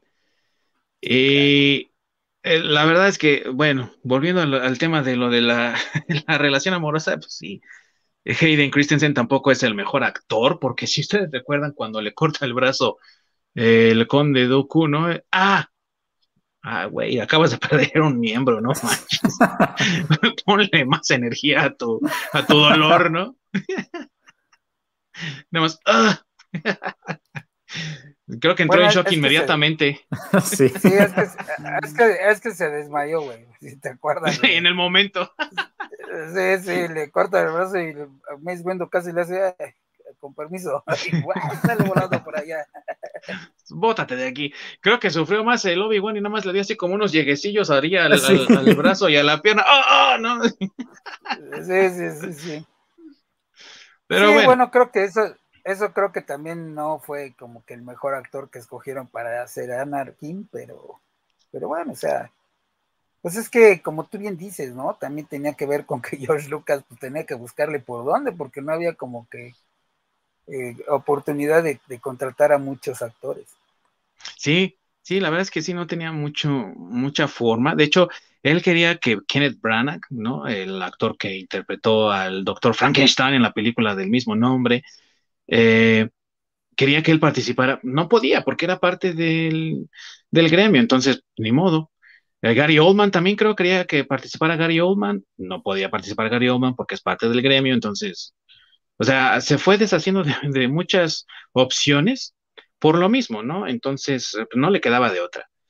Pero vamos, que la película, yo creo que esta es mucho más rescatable que episodio 1. Sí, las escenas de de amor no solamente son ridículas y cursis, sino también ralentizan un poco la película.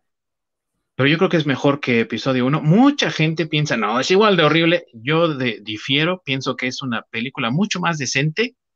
Sí, ya no tiene Yar Yar, por lo menos, ¿no? Pero sí tiene sus fallas. Y pues vamos a hablar de aquellas cosas que ya, que ustedes piensan que han fallado. Hemos hablado del romance. ¿Qué más piensan ustedes que, ah, que falló en esta película? Que, necesita la película para mejorar? Mi querido Masaje, ¿tú qué piensas, mi amigo? ¿Qué, qué parte falló aquí? Híjole, pues sí creo que la actuación, como ya lo mencionamos, de Hayden Christensen, o sea, como que le faltó, no sé, algo, o sea, como que se veía muy cuadrado en su actuación, o sea, como que los diálogos no los sentía, no sé, es mi opinión, creo que ese sí fue un, un, este, un, fallo ahí, tal vez si hubieran escogido otro protagonista hubieran levantado, digo, ya, ya sabemos por qué, ¿no? Ya lo comentamos, pero eh, sí creo que otro, otro frontman, por decirlo así, hubiera levantado más la película. Este, otro de los fallos, pues también ya lo comentamos, ¿no? Las escenas de amor, así que incluso, pues, discúlpenme, pero yo, por ejemplo, cuando están en el cuando están de regreso en Nabú con las vacas esas que parecen chinches, pues, Dios disculpen, caca la veo, le adelanto todo este pedazo porque, eh, como bien dice, ¿no? o sea, alenta mucho la película. Creo que fue algo innecesario. Eh, está mucho mejor la historia de, Obi-Wan buscando pistas de, del ejército clon. Este, y los otros, pues digo, si no está la escena si no están las escenas de amor, no pasa nada, ¿no? Creo que no cambia la película. Entonces, este, y, otra vez los pedacitos del Senado que le tuvo que meter, ahora sí fueron más cortos, pero igual, ¿no? Es así como que mucha gente, pues, no sé, creo que sí son fallos estar metiendo política dentro de una película de fantasía, ¿no? Y una película de guerra, ¿no? Donde se supone que tiene que haber acción, porque se llama Star Wars y pues sí, claro. no veo tanta guerra, ¿no? Entiendo por qué Sí, entiendo, por qué, pero no sé, tal vez debieron haber buscado otra forma de, de, explicarte esa, ese, esa parte, ¿no? Sí, sí, sí, completamente. Y para ti, Ork, lo que tú dices, ah, pues esto, aquí hubo una falla tremenda, ¿no? Esto pudo haber sido mejor. El tiempo que le dieron en pantalla, la relación de, Anakin y Padme, es, demasiado, es excesivo. Se pierde mucho tiempo ver qué es que tanto están haciendo estos dos güeyes, que si dices, e, e, es demasiado, o sea, ya llega un punto donde ya me quiero dar un tiro, ¿no? Ya, o sea, váyanse al oscurito, no sé, ya podrían haber resumido esto. Get a room. Y yo en lo personal, la parte de política, a lo mejor mejor eh, explicada, pero yo creo que sí es muy necesaria, porque a fin de cuentas te van explicando cómo terminó siendo, cómo terminó todo en manos del imperio. Entonces, ahí te explican justamente cómo es que Palpatine termina con el poder absoluto. Cómo está toda la manipulación que él eh, va haciendo de que es necesario este ejército para defender a la República. Y él termina siendo un todopoderoso. Y todo es parte de su plan. Entonces, eh, ahí sí es sumamente necesario todo eso de política. Que a lo mejor te lo den más como en, la primera trilogía, que es más, este, más amigable, más, o sea, se, se, absorbe más fácilmente, porque aquí, eso sí, el problema es que te lo dan muy denso. Sí, sí, sí, es bastante denso. Es pesado de entender y la manipulación que hace eh, Palpatine, pienso que es un elemento importante de la historia que a veces como que se pierde entre tanta densidad que tiene la parte política del asunto, ¿no? Y a mí me gustaría precisamente en este, en este sentido, en este aspecto, comentar que para mí, y es difícil, porque para mí la película falla en el desarrollo de sus personajes también, a pesar de que me gusta cómo desarrolla a Obi-Wan, en el sentido de que nadie tiene una agencia, ¿no? Eh, a lo que me refiero es que nadie actúa por decisión propia. Incluso desde la primera película ya lo veíamos, ¿no? Cuando en esa larga escena del Senado vemos cómo el Palpatine le habla así, acercándosele a, a, Natalie Portman, ¿no? Estilo Joe Biden, ándale, míralos, míralos, ¿no? Así acercándosele para susurrarle al oído ahorita van a hacer esto, ¿no? Y la está manipulando. Y entonces ella no actúa por cuenta propia, no tiene una agencia, sino que es manipulada, cae en, los, en las redes de Palpatine, pero no nada más es ella, sino que todo el mundo actúa sin una agencia, incluso cuando no están siendo manipulados por Palpatine, ¿no? O sea, eh, Obi-Wan es forzado por las circunstancias a actuar para detener a Jango Fett, entonces viaja hasta Geonosis. El conde Dooku no tiene una agencia porque está siendo manipulado por Palpatine. Eh, Padme no tiene una agencia porque es llevada a su planeta de vuelta por el Consejo Jedi.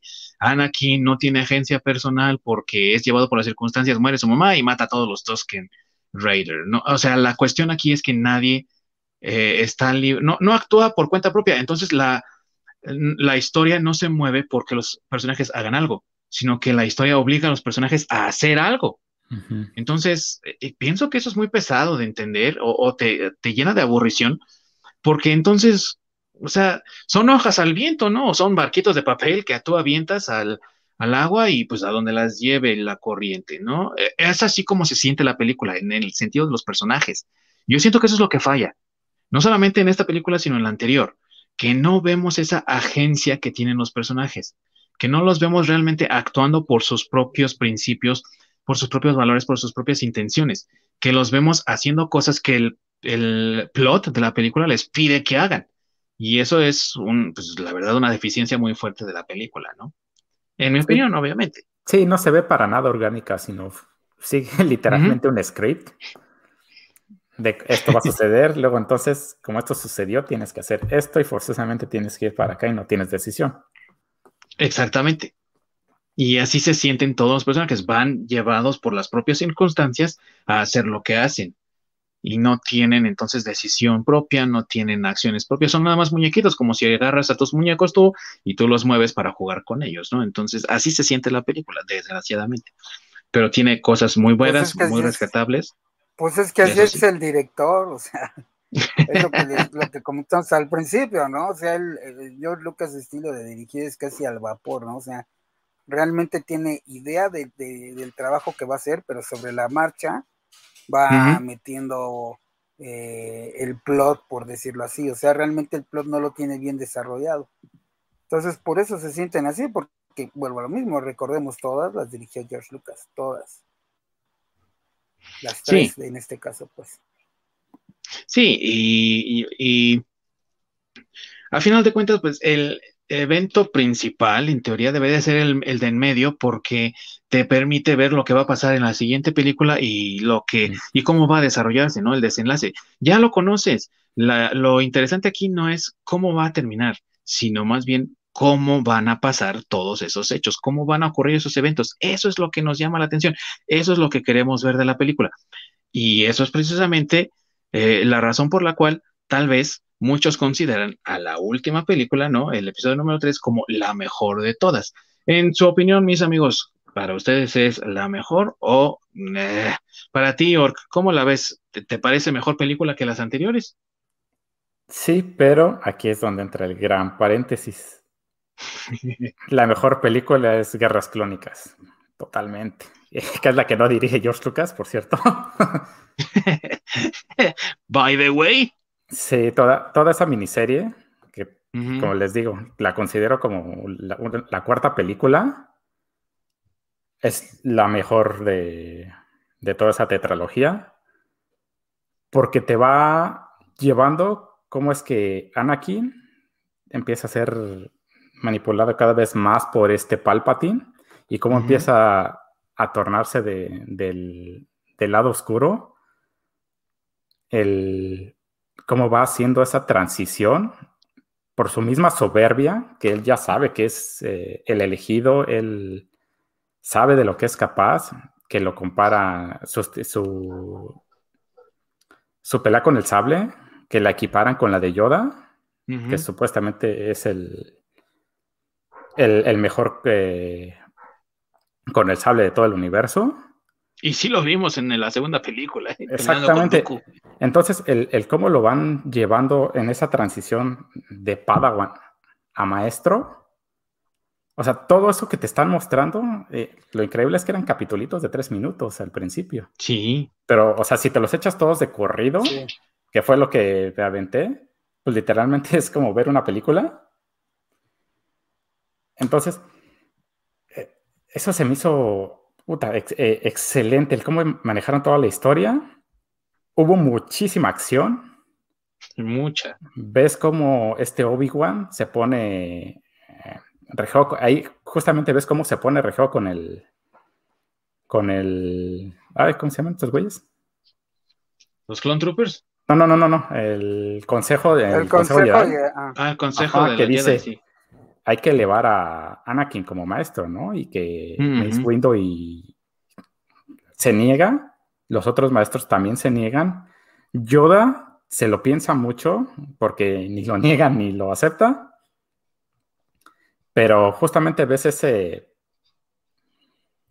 eh, esa sensación orgánica de que él está luchando por lo que él crea, además de que fue lo que le dejó encomendado Qui-Gon. Pero ves cómo es que él realmente cree en Anakin y literalmente lo, apoya y, lo respalda completamente. Y además de que vemos una de las mejores secuencias de pelea, que es Mace Windu con Yoda. O sea, ves a, estos dos pesos pesados, el puro músculo de los Jedi, enfrentándose a todo un ejército, dices, no mames. No, estos güeyes son son la reata. Y ves a Mace Windu que incluso cuando pierde su sable, se, eh, agarra con los droides, con los puños, y, literalmente los hace cagada. pues por supuesto que este güey es la otra maravilla. que aparte son puños de la fuerza, ¿no? Porque directamente él no los golpea, sino que el movimiento que hace genera que la fuerza destruya al droide, ¿no? Exactamente, pero es que es el punto, ¿no? Que lo ves peleando incluso con los puños. O sea, no necesito el sable para pasarte por encima. Soy suficientemente cabrón para utilizar solo, solamente los puños. Que dices, no mames, ahí me enseñaron la capacidad que tiene Mace Windu de, lo que es capaz de hacer. Sí, y aparte en técnica de Wing Chun. Exactamente. Que es una técnica de Kung Fu. Genial técnica, por cierto, ¿eh? que Donnie Yen ocupa bastante en sus películas también. sí. Entonces, para mí, esa justamente es la mejor película de, esa tetralogía. Y sí, o sea, sí debería de ser una tetralogía. Desafortunadamente, Disney, como siempre, eh, sacó del canon esa miniserie y lo que es el verdadero canon es la Clone Wars del 2008, la que salió después, ¿no? En tercera dimensión, animada en tercera dimensión. Entonces, ahorita vamos a hablar de todo eso, espero que nos den tiempo suficiente. Sí, dejemos el cagadero de Disney a un lado. Ah, otra, otra cosa que se me olvidó mencionar de Guerras Clónicas es que también te muestran eh, todo este proceso que tienen que, llevar los Jedi para convertirse en maestro. Que no, oh, solo, no, solo es de que te acepta el, consejo y ya te volviste maestro. Tienes que pasar ciertas pruebas y, tienes que, además de irlas pasando, tienes que ir creciendo como personaje. Eh, el cómo te llevan el, con otros personajes, el, el, cómo están ellos haciendo esa transición. Y no solo eso, ahí te enseñan justamente cómo es que ellos crean su sable, porque no es de que alguien se lo lleve y se los dé. Ellos eligen su cristal y ellos mismos crean su propio sable. Entonces, precisamente lo que estábamos mencionando antes de cada manejo de cada Jedi que tiene su propio manejo de la fuerza, que es muy de ellos, muy de su personalidad, se refleja en el color del cristal que ellos obtienen o que ellos eligen. O no sé si sea que el cristal lo elige a ellos, o si filosóficamente como lo quieran ver. Entonces, el, ver cómo es que crean cada quien su, su, su sable eh, eh, para la historia enriquece muchísimo. Y son ese tipo de cosas que te sirve mucho para la historia. Sí, la verdad es que Clone Wars, esa animación de Gendy Tardakovsky, por cierto, de ahora que dice Ork que George Lucas no la, no la dirigió. Así es, amiguitos, el mismo que hizo el laboratorio de Dexter, Samurai Jack, es el mismo que dirigió esta joyita de las guerras clon en, en animación 2D. En esta animación es la primera vez que vemos una iniciación a Caballero Jedi, que es la de Luke, digo, de Anakin. Eh, los cristales Kyber, que son los cristales que ocupan los Jedi para crear sus armas. Vemos eh, los movimientos de, Mace Windu. Vemos cómo eh, pelea también Yoda más. Vemos a Kit Fisto peleando. O sea, vemos a muchos otros Jedi también haciendo cosas. Y cómo Anakin, al final, ¿no? Utiliza la fuerza a través de su brazo mecánico y destruye una de las de, las de, los tecnodroides, ¿no? Y también te enseñan el, por, qué este Gribus tiene problemas para respirar, porque se topó con Mace Windu. Sí, así que Mace Windu le dio un ponchazón ahí en sí, el no, no, se agarró y le hizo, órale, güey. y lo dobló completamente. y lo dobló, así es. Sí, excelente animación, deberían de checarla amigos, si es que no lo han hecho, está ahí en YouTube, la pueden ver, está completa y también está por partes. Yo les recomiendo igual que dice el orc, verla completa, ¿no? Porque es una joya de verdad y sí, dura lo suficiente como para hacer una película en su propio, en su propio formato. Véanla, es muy, muy buena animación. Del tercer episodio, mis queridos amigos, tú, Masacre, ¿qué, eh, ¿qué piensas de esta película? ¿Si te gustó, no te gustó? Tu micrófono está este, apagado, pues amigo. Sí, sí, sí me gustó. ah, eh, sí me gustó. Eh, digo, bueno, me gustó, pero, también, como dice Or, porque también viene unida con, con, ese pedazo de, de, las Clone Wars. Que de hecho, pues las Clone Wars cuando terminan, terminan directamente en donde empieza la película. O sea, en, cuando ya están atacando eh, el último capítulo de, de, Clone Wars es eso, ¿no? Que van a atacar Coruscant y ya cuando ves la película tiene mucho más sentido, ¿no? Y aparte que introduce otros, otros personajes que pues realmente, bueno, que no aparecen en, en este... Más, claro. En, la película, ¿no? Porque, por ejemplo, también este... Eh, ahí tenemos a esta eh, Asayas Ventres, que pues es ah, la, se podría decir la alumna de, del conde Doku, porque también sale como el conde Doku la escoge, porque y, antes de aceptarla como su, su padawan, pues la manda primero a hacer algunas este, misiones, y, y, no sale, bueno, no, su origen es en esta, en esta animación, no es con este, con la animación de, de, de, 3D, por decirlo así. Así es. Más bien es aquí donde, donde ella aparece primero. Y que, pues digo, qué lástima que no apareció en, la tercera película porque hubiera sido un personajazo ahí eh, verlo en live action. entonces, este, bueno, eh, eh, entonces sí, sí, sí me gustó. También me gusta que pues muestra la evolución de los clones, que vuelvo a lo mismo, ¿no? También es parte de lo que viene en el show de, de, Clone Wars. Este, los clones ya incluso el uniforme es diferente, ya son clones con más experiencia, es donde nos enseñan a los clones comando, que realmente esos este, no existían, pero que le da mucho más sentido que en una guerra haya, haya clones comando, que sus armaduras ya no son totalmente blancas, las naves, por ejemplo, esas de transportación, ya traen como pintada una cara de, tigre, ¿no? Muy al, muy al, a lo que hacían en la Segunda Guerra Mundial con, los estos, los, los P-20, eh, o sea, todo ese tipo de detalles que también se reflejan un poco en la, en la película, pues está, está, este, está muy padre, ¿no? Y la película, pues en sí, este, sí me gustó. Hay algunas cosas que yo creo que ahorita las vamos a comentar que dices, híjole, eso como que está de más. Este, pero bueno, o sea, en general creo que sí coincido es la mejor película. Claro, también hay que tomar en cuenta que ya habíamos tenido experiencia de dos películas anteriores. Digamos que eh, sí se ve una evolución de episodio 1 a episodio 3. Sí se ve que fueron mejorando tanto los efectos, este, fue mejorando la tecnología, fue mejorando la historia. Afortunadamente ya no tenemos tantas escenas del Senado. y este, pues bueno, en general, en general sí me gustó. Tienen personaje favorito. En esta película también, mis amigos, cambia alguno de sus personajes favoritos de la segunda a la tercera película. Para ti, mi buen Orc.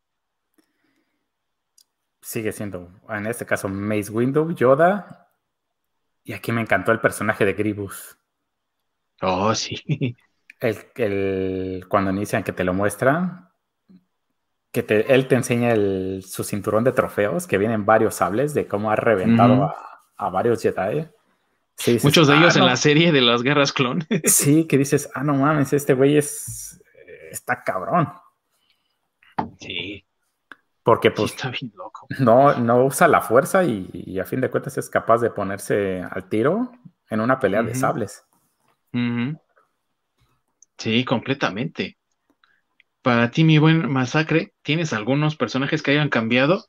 Y has dicho, no, ahora mi, mi favorito es este.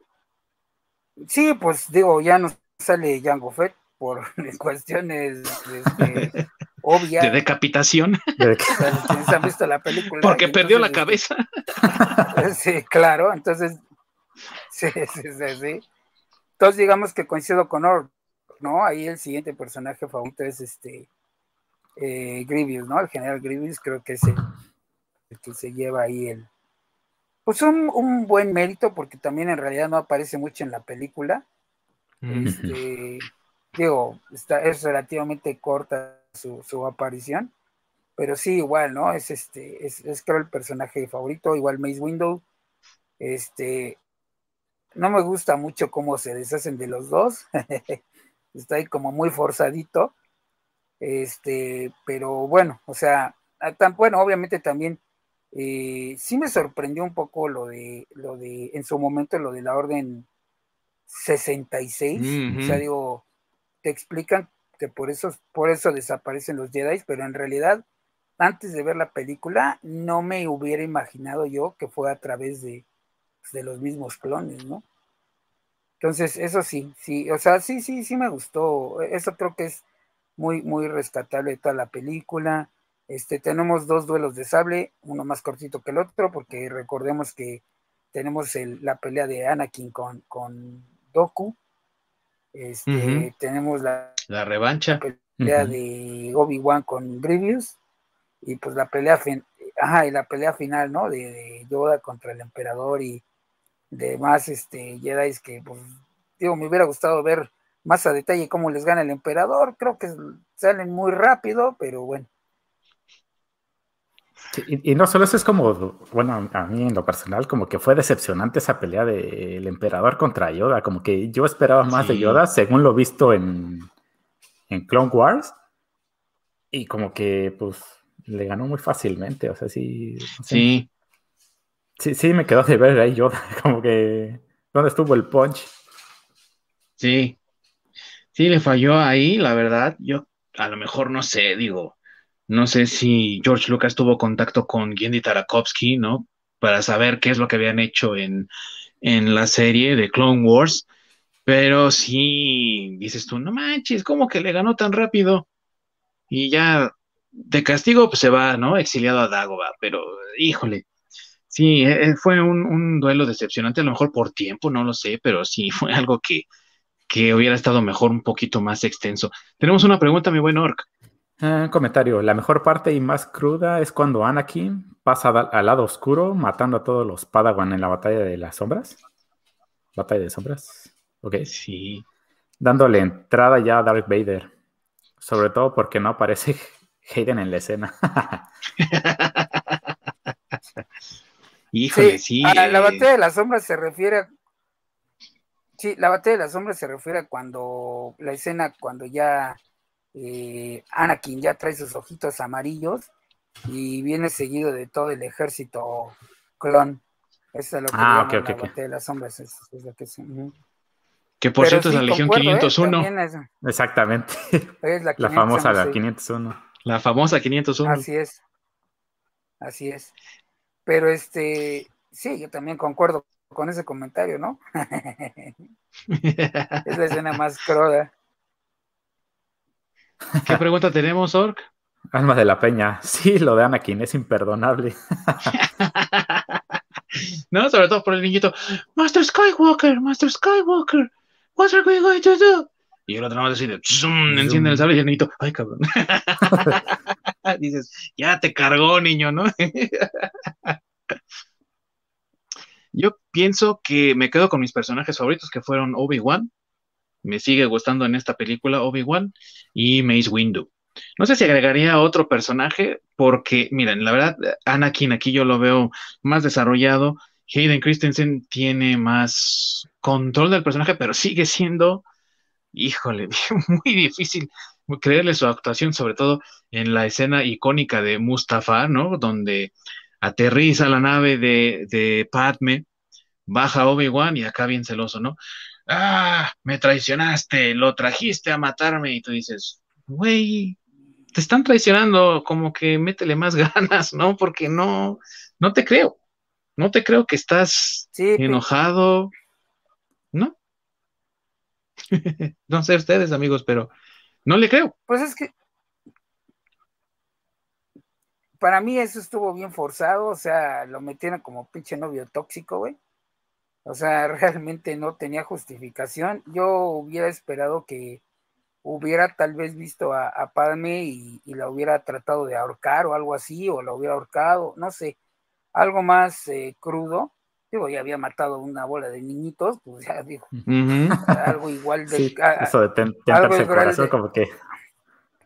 Sí, sí, no era lo suyo, entonces, pues como que hubiera sido un, algo más crudo como para justificar la muerte de, de Padme, porque pues aquí creo que se muere de amor, ¿no? No sé de qué chingado se muere. Sí, de corazón roto. Eh, qué, qué estupidez.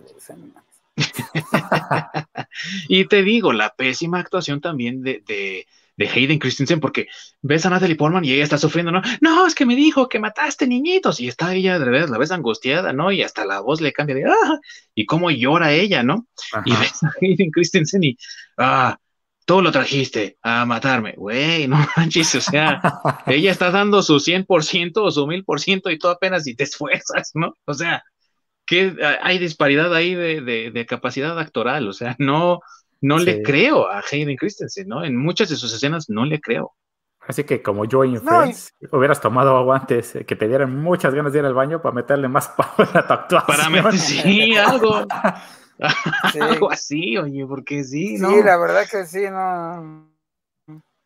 Pero volvemos a lo mismo, ¿no? No fue como la, la, la mejor opción de, de actoral que, que, pudieron haber escogido. Es lo que y, les este, quedaba. y bueno, exacto. Y la otra, vuelvo a lo mismo. O sea, de verdad yo le hubiera puesto otro plot. A lo mejor esa discusión estaba de más, O sea, tal vez yo le hubiera puesto que en cuanto vea que a, a, Obi-Wan se le fuera encima y de alguna manera lesionara a Padme, y digo, dejar así una herida muy grave y, y, pues por eso se muere, ¿no? ¿no? No que se muera porque le rompieron el corazón y ay, porque mató cachorritos, digo, niñitos y uy, va a ser, güey, no mames. ha visto cosas peores en la galaxia, güey, como para morirse porque su güey mató sí. niñito. Tuvo un atentado la película pasada a su vida. Estuvo en plena guerra, de todos modos. Sí. Sí, no. Sí, sí, no, o sea. ¿Qué pregunta tenemos en pantalla, mi buen Orc? David Massa, en coincidencia de la trilogía, lo peor son los diálogos que escribió Lucas, no la historia, sino los diálogos. Sí, sí, la verdad es que los diálogos de George Lucas, pues sí, eh, incluso Harrison Ford alguna vez lo dijo, ¿no? Tus diálogos no sirven, pero para nada, ¿no? y yo creo por eso también alguien le ayudó a, George Lucas a escribir los diálogos de Indiana Jones. Pero la verdad es que sí, eh, sí, pero la verdad es que sí es difícil, a lo mejor, ¿no? Lidiar con esos diálogos, pero si eres un actor competente o eres un actor creativo o eres un actor de, calidad como lo son Ewan McGregor, eh, Natalie Portman, Samuel L. Jackson, eh, Harrison Ford, pues puedes trabajar con ello, pero Hayden Christensen, pues la verdad, no. no, o sea, no.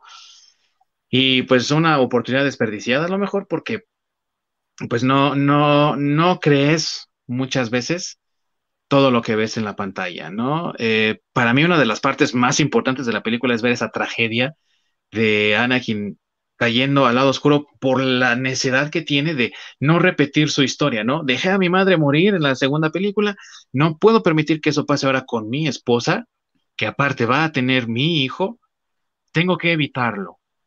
Y se pierde un poco esa intensidad, ese peso que tiene ese momento por la misma pésima actuación del actor, ¿no? Entonces, ahí como que eh, fue un paso para atrás, fue un, fallo grave, porque aparte es el protagonista, ¿no? Estamos hablando de su historia.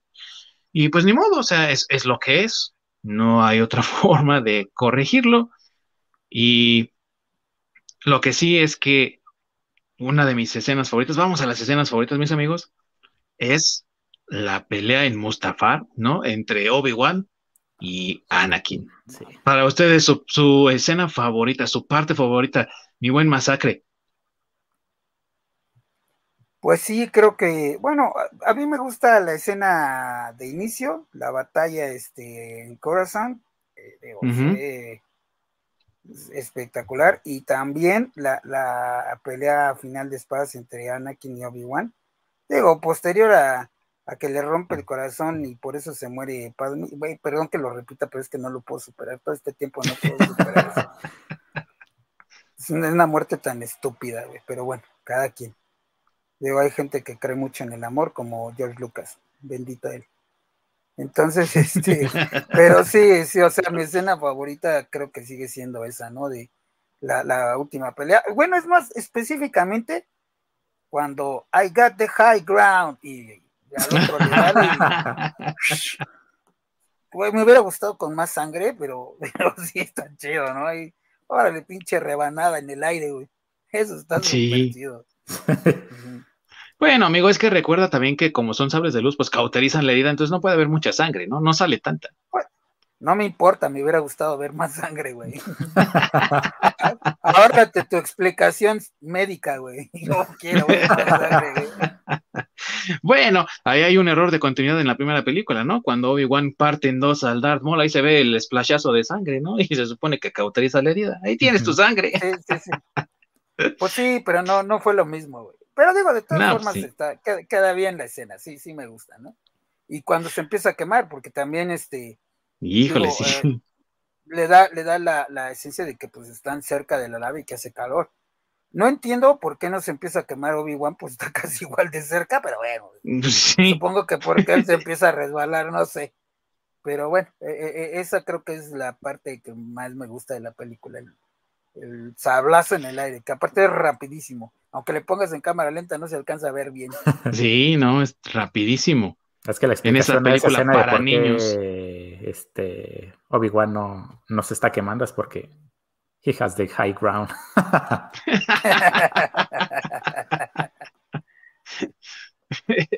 Hay que ver las, las parodias de Robot Chicken acerca de esta trilogía, porque hay una donde está esa de High Ground y, el Obi-Wan ahí nada más diciendo todo el tiempo High Ground, High Ground, ¿no? En todo, el, en todo el sketch de Robot Chicken, porque también esos güeyes se la rifan, ¿no? Para sus, sus parodias. Sí.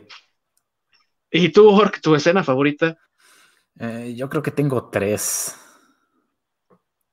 Una, cuando Anakin eh, participa en la Orden 66, que se chuta a los Padawans. La segunda, cuando matan a Mace Windu, que la verdad me da coraje de cómo es que lo traiciona. Sí, caray. Porque la verdad, Mace Windu lo ve, estoy seguro que él sí lo hubiera partido el hocico a Palpatine. No, sí, totalmente. A diferencia de lo que lo pobre que, que hizo Yoda, Windows sí lo hubiera, sí lo hubiera terminado reventando. Pero ahora sí que la traición de Anakin fue lo que inclinó la balanza. Y finalmente la, batalla en Mustafa. Sí, es que es una escena, una secuencia más bien increíble, ¿no? Y, se llevó más de 70 mil horas de trabajo humano poder llevar a cabo esa escena, desde que se montaron los sets, las actuaciones, ¿no? Las escenas, los, los efectos especiales. O sea, es una, es una secuencia que se llevó tanto tiempo y que es un testamento también del esfuerzo y de la dedicación que el equipo creativo detrás de la película, ¿no? Que estuvo apoyando a George Lucas todo el tiempo, pues que le pone, ¿no?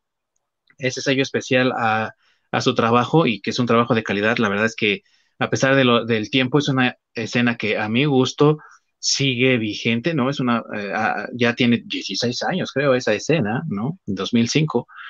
Y sigue, eh, se sigue viendo bien, o sea, es una escena increíble, es una secuencia muy bien hecha, muy bien trabajada, con muy buen, eh, con mucha calidad, con un muy buen trabajo. La verdad es que sí, es, yo creo que para todos es la escena, no solamente que estábamos esperando, porque ya sabíamos, ¿no? De muchos pedacitos que teníamos de aquí y allá que en algún momento eh, Anakin era aventado a un pozo de lava, ¿no? O que moría por lava y, ver esta escena, dices tú, ah, no manches, ¿no? Y, cuando se quema dices, ahí tienes tu película de niños, George.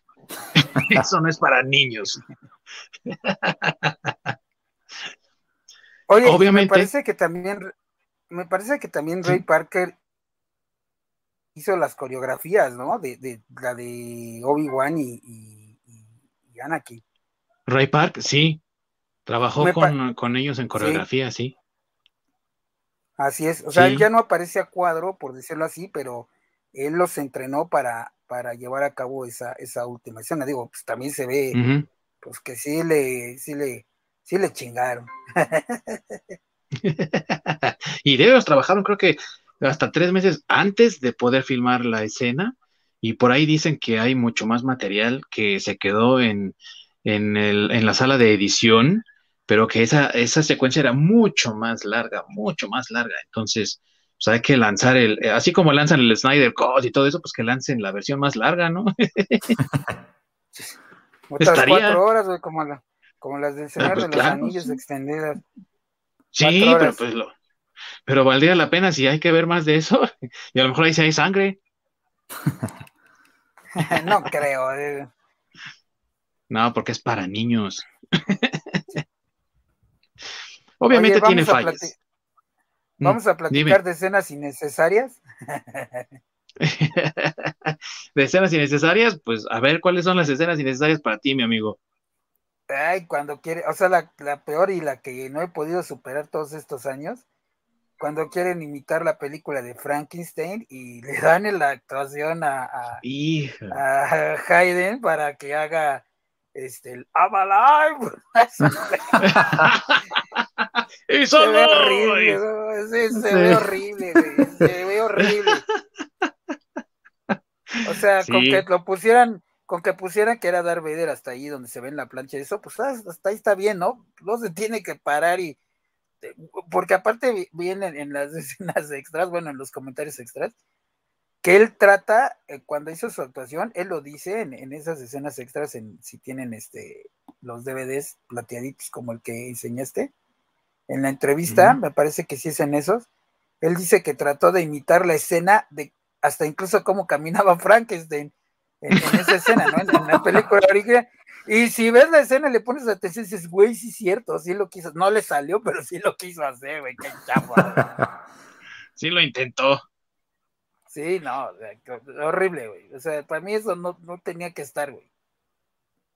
Sí, déjale, déjale a Boris Karloff el Frankenstein, por favor, ¿sí?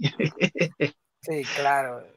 Claro que sí, ¿no? O sea, pues sí, es una de las fallas, ¿no? Que es de lo que estamos también hablando, de lo que vamos a hablar.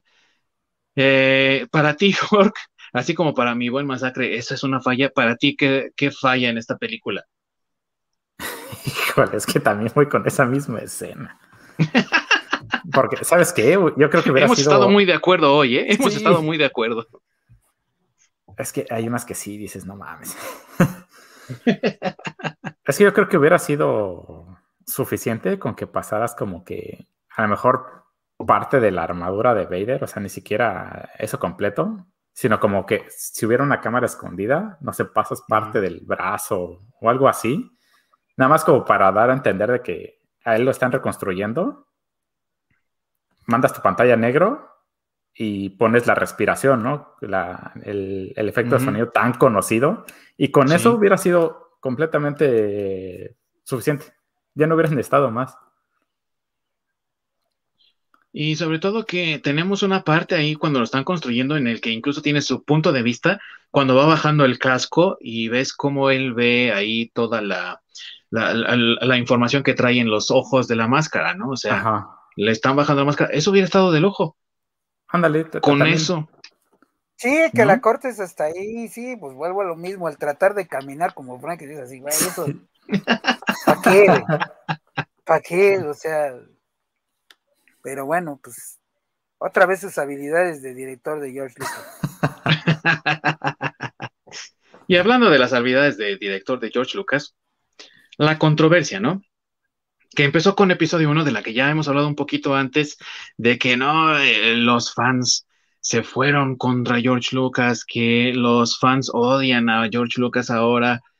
Y cuánta animadversión tuvo, ¿no? El personaje de Anakin cuando lo interpretó Jackie Lloyd, el personaje de Jar Jar. Pero fíjese que eh, realizando investigación, esta controversia realmente fue alimentada por los medios, porque ellos comenzaron con la idea de que, eh, por ejemplo, Jar Jar era una representación, ¿no? Racista de los jamaicanos por cómo habla, por cómo se mueve, ¿no? Que hasta sus orejas eran como una eh, representación de las rastas, de los rastafari y de demás eh, ideas, y se ponen a pensar uno, ¿de dónde saca la gente estas idioteces, no? Y eso fue lo que empezó como bola de nieve a ir así hacia abajo, hacia abajo, hacia abajo, que se mezcló con esa animadversión que ya tenía la gente hacia el personaje de Jar que decía, no, es que el personaje es muy malo, el personaje es muy, es muy goofy y no nos gusta Goofy tanto en Star Wars, ¿no? O sea, está bien que sea chistoso, pero no exagere. Y también eso se fue sumando a la, controversia con Jake Lloyd, porque Jake Lloyd dijo en alguna ocasión que él tenía muy buena, muy buena relación con los fans, pero que sufría de bullying de en la escuela, con sus amigos, ¿no? Porque él era, porque él había sido Anakin en las películas, entonces que, eh, parte envidia, a lo mejor, parte también el quererse burlar de él, pero que con los fans realmente siempre ha tenido una relación cordial. Entonces, aquí es cuando viene toda esta situación de qué tanto es verdadero, qué tanto no lo es. Y eh, sí, hay fans que detestan estas películas a morir, que a lo mejor de aquí detestan a George Lucas, pero que realmente no tiene esa fuerza que muchas veces le han puesto al, al, movimiento y también esa culpa tan grande en el espectro tan grande que es el fan, ¿no? ¿Ustedes qué piensan de esto, mis amigos? Mi buen masacre, ¿tú qué piensas de esto? Pues mira, este, híjole, es que lo que comenté al principio, ¿no? El fandom de, Star Wars, no todo, por supuesto que no todo, este, pero sí hay una parte, sobre todo la parte gringa, yo creo. Y yo creo, que son, demasiado, que son demasiado apasionados con cosas que, en realidad están hechas como para divertirte, ¿no? O sea, no, no es necesario que todo tenga que ser tan, tan como que calce como, como al pie de la letra, ¿no? Y, mucho menos tienes que hacer corajes por, por eso. Si a ti te gustan unas, unas películas, las que sea, o sea, las de amor que yo las odio, por ejemplo, pero pues hay gente que le gustan mucho, este, pues bueno, güey, o sea, el chiste es disfrutarla, ¿no? A lo mejor una película tiene sus errores, güey, como lo hemos comentado aquí, porque las tres películas, sinceramente ninguna es buena, así buena que tú digas, este, eh, digo, no son malas, pero no son películas como, no sé, Endgame o algo así, ¿no? No, no, tienen ese nivel de, de, de, desarrollo de la trama. Pero tampoco son tan malas. Y para un, un, fan de Star Wars, después de 16 años y hacer ese, ese intento, pues se me hace a mí, perdón por la palabra, pues se me hace muy estúpido que en lugar de disfrutar algo después de 16 años, todavía hagas coraje, güey. O sea, disfrútalo, güey. Vívela, como dice por ahí. Pues hay cosas que no te van a gustar, hay cosas que sí, y, pero pues, la vida sigue, ¿no?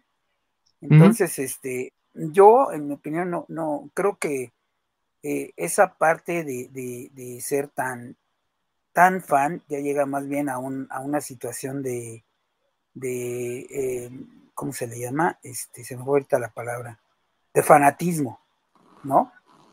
O sea, llegar ya a esas situaciones de fanatismo, de odiar a George Lucas porque la cagan a hacer sus películas que a él se le ocurrió, es así de, güey, a él se le ocurrió, o sea, ¿cómo, o sea, ¿cómo vas a odiar al, creador de algo que a ti te gustó cuando eras niño? A lo mejor, a lo mejor ya ahorita no lo ves con esos ojos porque ya estás más grande, pero finalmente es algo que deberías de disfrutar, güey, porque se la están haciendo en cierta forma para ti, güey, no para que hagas corajes y, bueno, ese tipo de fanatismo, ¿no? Que a nadie ayuda.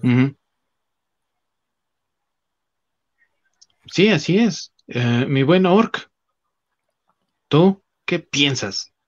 Híjole, es que es complicado esto del fandom tóxico, porque obviamente hoy en día hay fandom tóxico en todo, absolutamente en todo. Sí. Y incluso hoy en día yo creo que es peor por todo el la comunicación, el acercamiento que tienen con con actores, con escritores, directores y demás. Sí, las redes sociales. Eh, sí, es, peor y es completamente nefasto. Donde no me acuerdo quién fue que dijo, fue, no me acuerdo si fue dibujante o algún creador de un personaje de cómics, que llegó un fan a decirle, oye, ¿por qué haces esto con este personaje? Deberías hacer esto, esto y esto. Y él le respondió, o sea, el hecho de que compres los productos no te hace dueño de esto. El personaje es mi personaje. Si te gusta, bienvenido y muchas gracias. Si no te gusta, no lo consumas. Yo voy a hacer lo que yo quiera con mi personaje y no lo voy a hacer para darte gusto a ti. Lo voy a hacer porque es lo que yo creo que queda mejor o que, es lo que es mejor para mi personaje, en mi punto de vista, que yo lo creé donde es completamente cierto. Lucas puede hacer una porquería de Star Wars, pero pues a fin de cuentas es su creación. Si él lo quiere llevar por ese camino, pues ahora sí que es muy su bronca. Y si no te gusta, pues simple, pues no lo consumas. Y si te gustó, pues consúmelo. Y a fin de cuentas, en vez de, de andarte metiendo en todo este pedo del odio nada más porque, pues, no sé qué chingados tengas en la cabeza, pues ahora sí que las pocas cosas buenas que hay, disfrútalas. Híjole, es que qué difícil es esta parte de lo del fan, porque, o sea, realmente hasta qué punto puedes creer ciertas cosas y hasta qué punto no, y hasta qué punto también es creación de, de brujas, ¿no? Que hacen los medios también, porque si tú te pones a ver la película, cuánto hizo, por ejemplo, la primera hizo 900 millones, ¿no? O sea, un poco más de 900 millones a nivel mundial. Y si tú ves, por ejemplo, el episodio 2, hizo un poco menos porque hizo, eh, creo que hizo 600 millones, 650 millones, y la tercera hizo otra vez 900 millones, ¿no? O sea, esto quiere decir que sí la gente la iba a ver, ¿no? Sí la gente la, la, la disfrutó. Entonces, ¿cuáles son los fans que están odiando esto y cuántos realmente son, ¿no? Si tú ves, o sea, Lucas, ¿por qué tiene también un montón de dinero? Porque como lo dijo Masacre, ¿no? En los 70 hizo este trato de me quedo con los derechos de las películas y eh, en el sentido de la mercancía, ¿no? Y también lo hizo para esta, en esta trilogía también él tenía los derechos para toda la mercancía y la mercancía se fue de los estantes como pan caliente, ¿no? Se acabó por todos lados. Entonces, ¿qué tanto es realmente el fan tóxico y qué tanto es realmente creación de, de, de, los medios y qué tanto también es eh, idea de los creadores? Porque si fuese realmente el fan tan tóxico como dicen, entonces George Lucas no hubiese escuchado a los fans y reducido la presencia de Jar Jar también en la, en la película, porque a fin de cuentas están ofreciendo un producto para ser consumido. Y si no escuchan a quienes son los potenciales consumidores, pues entonces estamos perdidos porque nadie va a comprar tus cosas y lo vemos ahora con los cómics, por ejemplo, ¿no? es la situación de que nadie los compra porque nadie los quiere, porque nadie escucha a la audiencia, nadie dice, ok, los clientes quieren esto, vamos a tratar de darles esto. Y ah, de cierta forma George Lucas sí trató de hacerlo cuando hizo estas tres películas y, la verdad es que no son las mejores películas, pero no son las peores tampoco. Me parece que son películas disfrutables y yo las disfruto con, en, familia como, como debe de ser, ¿no? Y aquí tenemos una pregunta, ¿verdad, amigo? David Massa, creo que ya no odian tanto a Lucas después de la última trilogía. él no tuvo nada pues que ver. Él estaba en el rancho Skywalker hasta el sorbete. Ahora tienen a alguien más aquí, no digas. Exactamente. Maldito ratón. Morirás. y Kathleen este, Kennedy también, ¿no? Sí, claro. Yo, yo, yo, eh, yo creo que ahí, este, pues vuelvo a lo mismo, ¿no? O sea, sí, sí como fan hay algunas cosas que entiendo de que pues, cuando eras niño y cuando ya eres grande y que ves las cosas diferentes, y, pero sí también creo que aunque sea un producto para consumirse y demás, mientras haya cierto, eh, pues no sé cómo llamarlo, eh, respeto, si quieres llamarlo así, a, un, a una historia original, porque finalmente estas películas, por ejemplo, de, de, y cosa que no pasa con la última trilogía, pero ya, ya veremos eso en el otro programa. En esta, en esta trilogía todavía se trata de respetar más el canon, lo establecido eh, lo que pasó previamente. De ahí se desprenden todavía después muchas otras cosas. Y creo que pues eso a, muchos fans que no son fans tóxicos, pues les agrado, por eso se consume. Entonces, este, digo, yo, yo, yo pienso que, va por ese lado, ¿no? Además, eh, yo desde mi punto de vista, este tipo de películas, pues vas a entretenerte y el, y el propósito de estas películas es entretenerte. No es ganarte un Oscar, no es este, eh, no sé, no es, digo, si te gusta películas serias de Oscar, pues ve cine de arte, porque realmente la ciencia ficción y, la fantasía y todo eso, pues no, no, no, no, no va contigo, ¿no? O las películas de acción 100% puras, porque hay películas de acción 100% así que son, que tienen escenas que es una mamada, pero son películas que están hechas para, para entretenerte y para que tú no, si quieres olvides tus problemas en ese momento.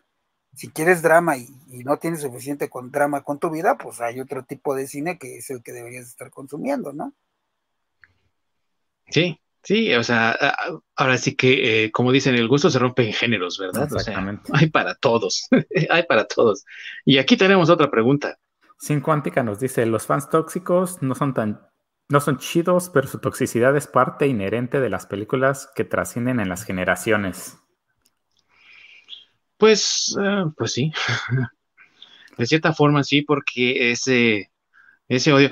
También hay una cosa, es que, em, pues sí, muchos fans tienen tanto amor a esto que se obsesionan. Y en ese amor que le tienen, cualquier detallito, por mínimo que haya, que destruya sus ideologías o sus formas de ver la, la serie y todo eso, pues sí les afecta, ¿no? O se sienten por ejemplo, cuando Artu vuela en episodio 2, dices tú, ah, cabrón, pero si esto no lo hizo en las primeras películas, y mira que hubo muchas oportunidades para que volara y, salvara el día.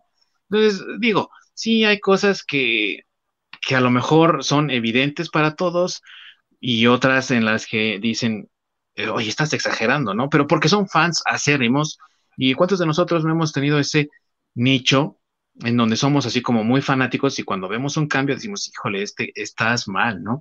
La cosa aquí yo creo es también tratar la situación y a las personas con respeto. Y eso de irse sobre George Lucas, de algunos fans, ¿no? Que eso sí ya es una toxicidad, porque a fin de cuentas es la misma persona que te dio las primeras películas que sí disfrutaste, que dices tú que te encantaron, de las que tú dices que eres fan. Entonces, puedes expresar tu disgusto, pero siempre con respeto. O sea, yo soy partidario de la libertad de expresión, pero hazlo con respeto, porque todos lo merecemos, ¿no? Y es el caso con, con George Lucas. Si no te gusta, eh, estás en tu derecho de decirlo, pero siempre con respeto, porque no ganas nada ofendiendo, ni, ni porque sea George Lucas, ni mucho menos, pero ofendiendo a la gente, no ganas nada, insultando a otros no ganas nada. Yo creo que se llega a mejores términos si eres respetuoso y sabes que, mira, esto no me pareció, me hubiera gustado más verlo de esta manera y a lo mejor hasta ideas estás aportando para futuros proyectos. No lo sabes, pero de que se puede hacer de una mejor manera, definitivamente se puede hacer de una mejor manera. Y ese es uno de los tristes legados que también tiene esta trilogía, que ha dejado una huella de esa toxicidad que algunos perciben en el fandom pero en términos muy, muy personales, a mí me deja esa oportunidad de ver una historia completa. Cuando la ves de la 1 a la 6, dices tú, aquí está una historia completa, es una muy buena historia si la ves todo en conjunto. Si ves sus pedazos, hay unos pedazos muy buenos, hay unos pedazos muy malos, pero en conjunto es una historia que termina bien, que empieza bien y que tiene, la verdad, mucho, mucho que rescatar como una historia, pero también en términos de de, técnica, ¿no? De efectos especiales y demás, y que sigue inspirando a gente por todos lados, ¿no? Ya hablamos de Robot Chicken, ¿no? Sacan todo su material de las precuelas y son muy buenos para eso, entonces esto sigue inspirando y qué bueno que siga inspirando, ¿no? Sus comentarios finales, mis queridos amigos, tú, mi buen Orc, algún comentario final que tengas. A mí se hace, como dices, en conjunto, muy buenas películas, porque a fin de cuentas, en las tres primeras, a pesar de que son malitas, estás viendo cómo van creciendo los personajes para llegar a, justamente lo que conocemos, ¿no? Y lo que tanto adoramos.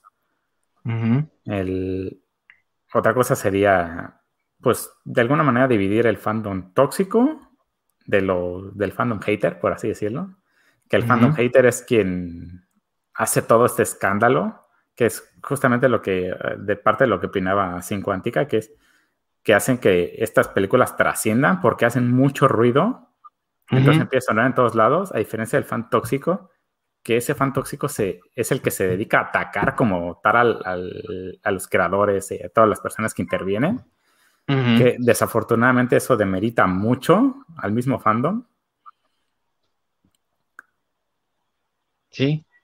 Y pues a fin de cuentas, algo que nos regaló es una, es una historia muy padre. Antes de que llegue a Disney a cagarla, nos regaló una historia muy padre y muy, muy, muy rica y muy vasta además, porque pues, de, lo que empezó como una trilogía de películas, tienes material que ya se, extiende a este, miles de años en el pasado, vas al futuro, o sea, ya es un universo extendido inmenso. Totalmente, totalmente. Mi buen masacre, tus pensamientos finales al respecto de esta trilogía precuela. Eh, sí, creo que como tú dijiste, hoy hemos estado coincidiendo en todo. Entonces, igual, o sea, creo que, las seis películas nos dan una visión general. Eh, si quieren como recomendación, que muchos dicen que, este, que, que eh, cómo, cómo empezar a verlas. Perdón, seis, ¿qué dije? Seis. es que considero que son siete. Ah, por la Clone Wars. Sí, sí, sí, por la Clone Wars, ok. Bueno, este, el punto es, eh, sí es como un, eh, una historia completa que te digo, hay cosas buenas, cosas malas, y las ves las seguidas como recomendación de cómo quieras verla. Pues si eres muy nuevo y muy joven, yo sí te recomendaría que empezaras a verla así como va, ¿no? Episodio 1, 2, 3, así tal cual. Eh, si quieres verla la original y luego pelearte que por qué, cuál es mejor, pues bueno, ok, empieza por, por cómo salieron, ¿no? Primero las, las tres originales y luego estas tres. Eh, y pues digo, finalmente toda la historia, todo un global es, es, es, es lo bueno, ¿no? Y pues la gente, pues que no, no, que no se lo tome personal, güey. O sea, no creo que George Lucas haya levantado y dice, ah, no, me caga, masacre, güey. Le voy a poner esta madre que yo sé que no le gusta, güey, se la voy a poner en su pinche película para que se joda. No creo que eso pase, ¿verdad? Entonces, pues no se lo tomen personal, no, no va por ahí. Este, y pues basta de las divisiones, ¿no? Basta de las divisiones de los Warsis contra los Trekkies, todos somos uno. A fin de cuentas, todo pasa en el espacio. Exactamente. así es, así es. Sí, excelente, mis amigos. Muchas gracias por esta oportunidad que nos han dado de poder eh, hablar de la precuela. Y la próxima semana tenemos, por supuesto, la conclusión de esta reseña, de este paso, este análisis que tenemos sobre Star Wars, donde estaremos hablando de la trilogía de Disney. Oh, Dios mío. Vamos a tener que tener mucha fuerza, mucho café, mucha paciencia, porque se va a poner bueno, de verdad. Espero que contemos con su presencia. ¿Mm? La era, la era post George Lucas.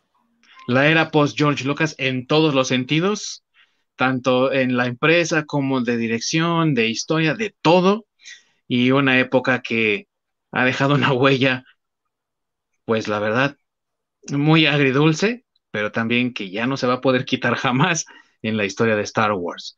Lo estaremos viendo la próxima semana, mis queridos amigos. Muchas gracias por haber sintonizado el programa del día de hoy. La próxima semana estaremos en nuestro horario habitual de las cinco y media de la tarde.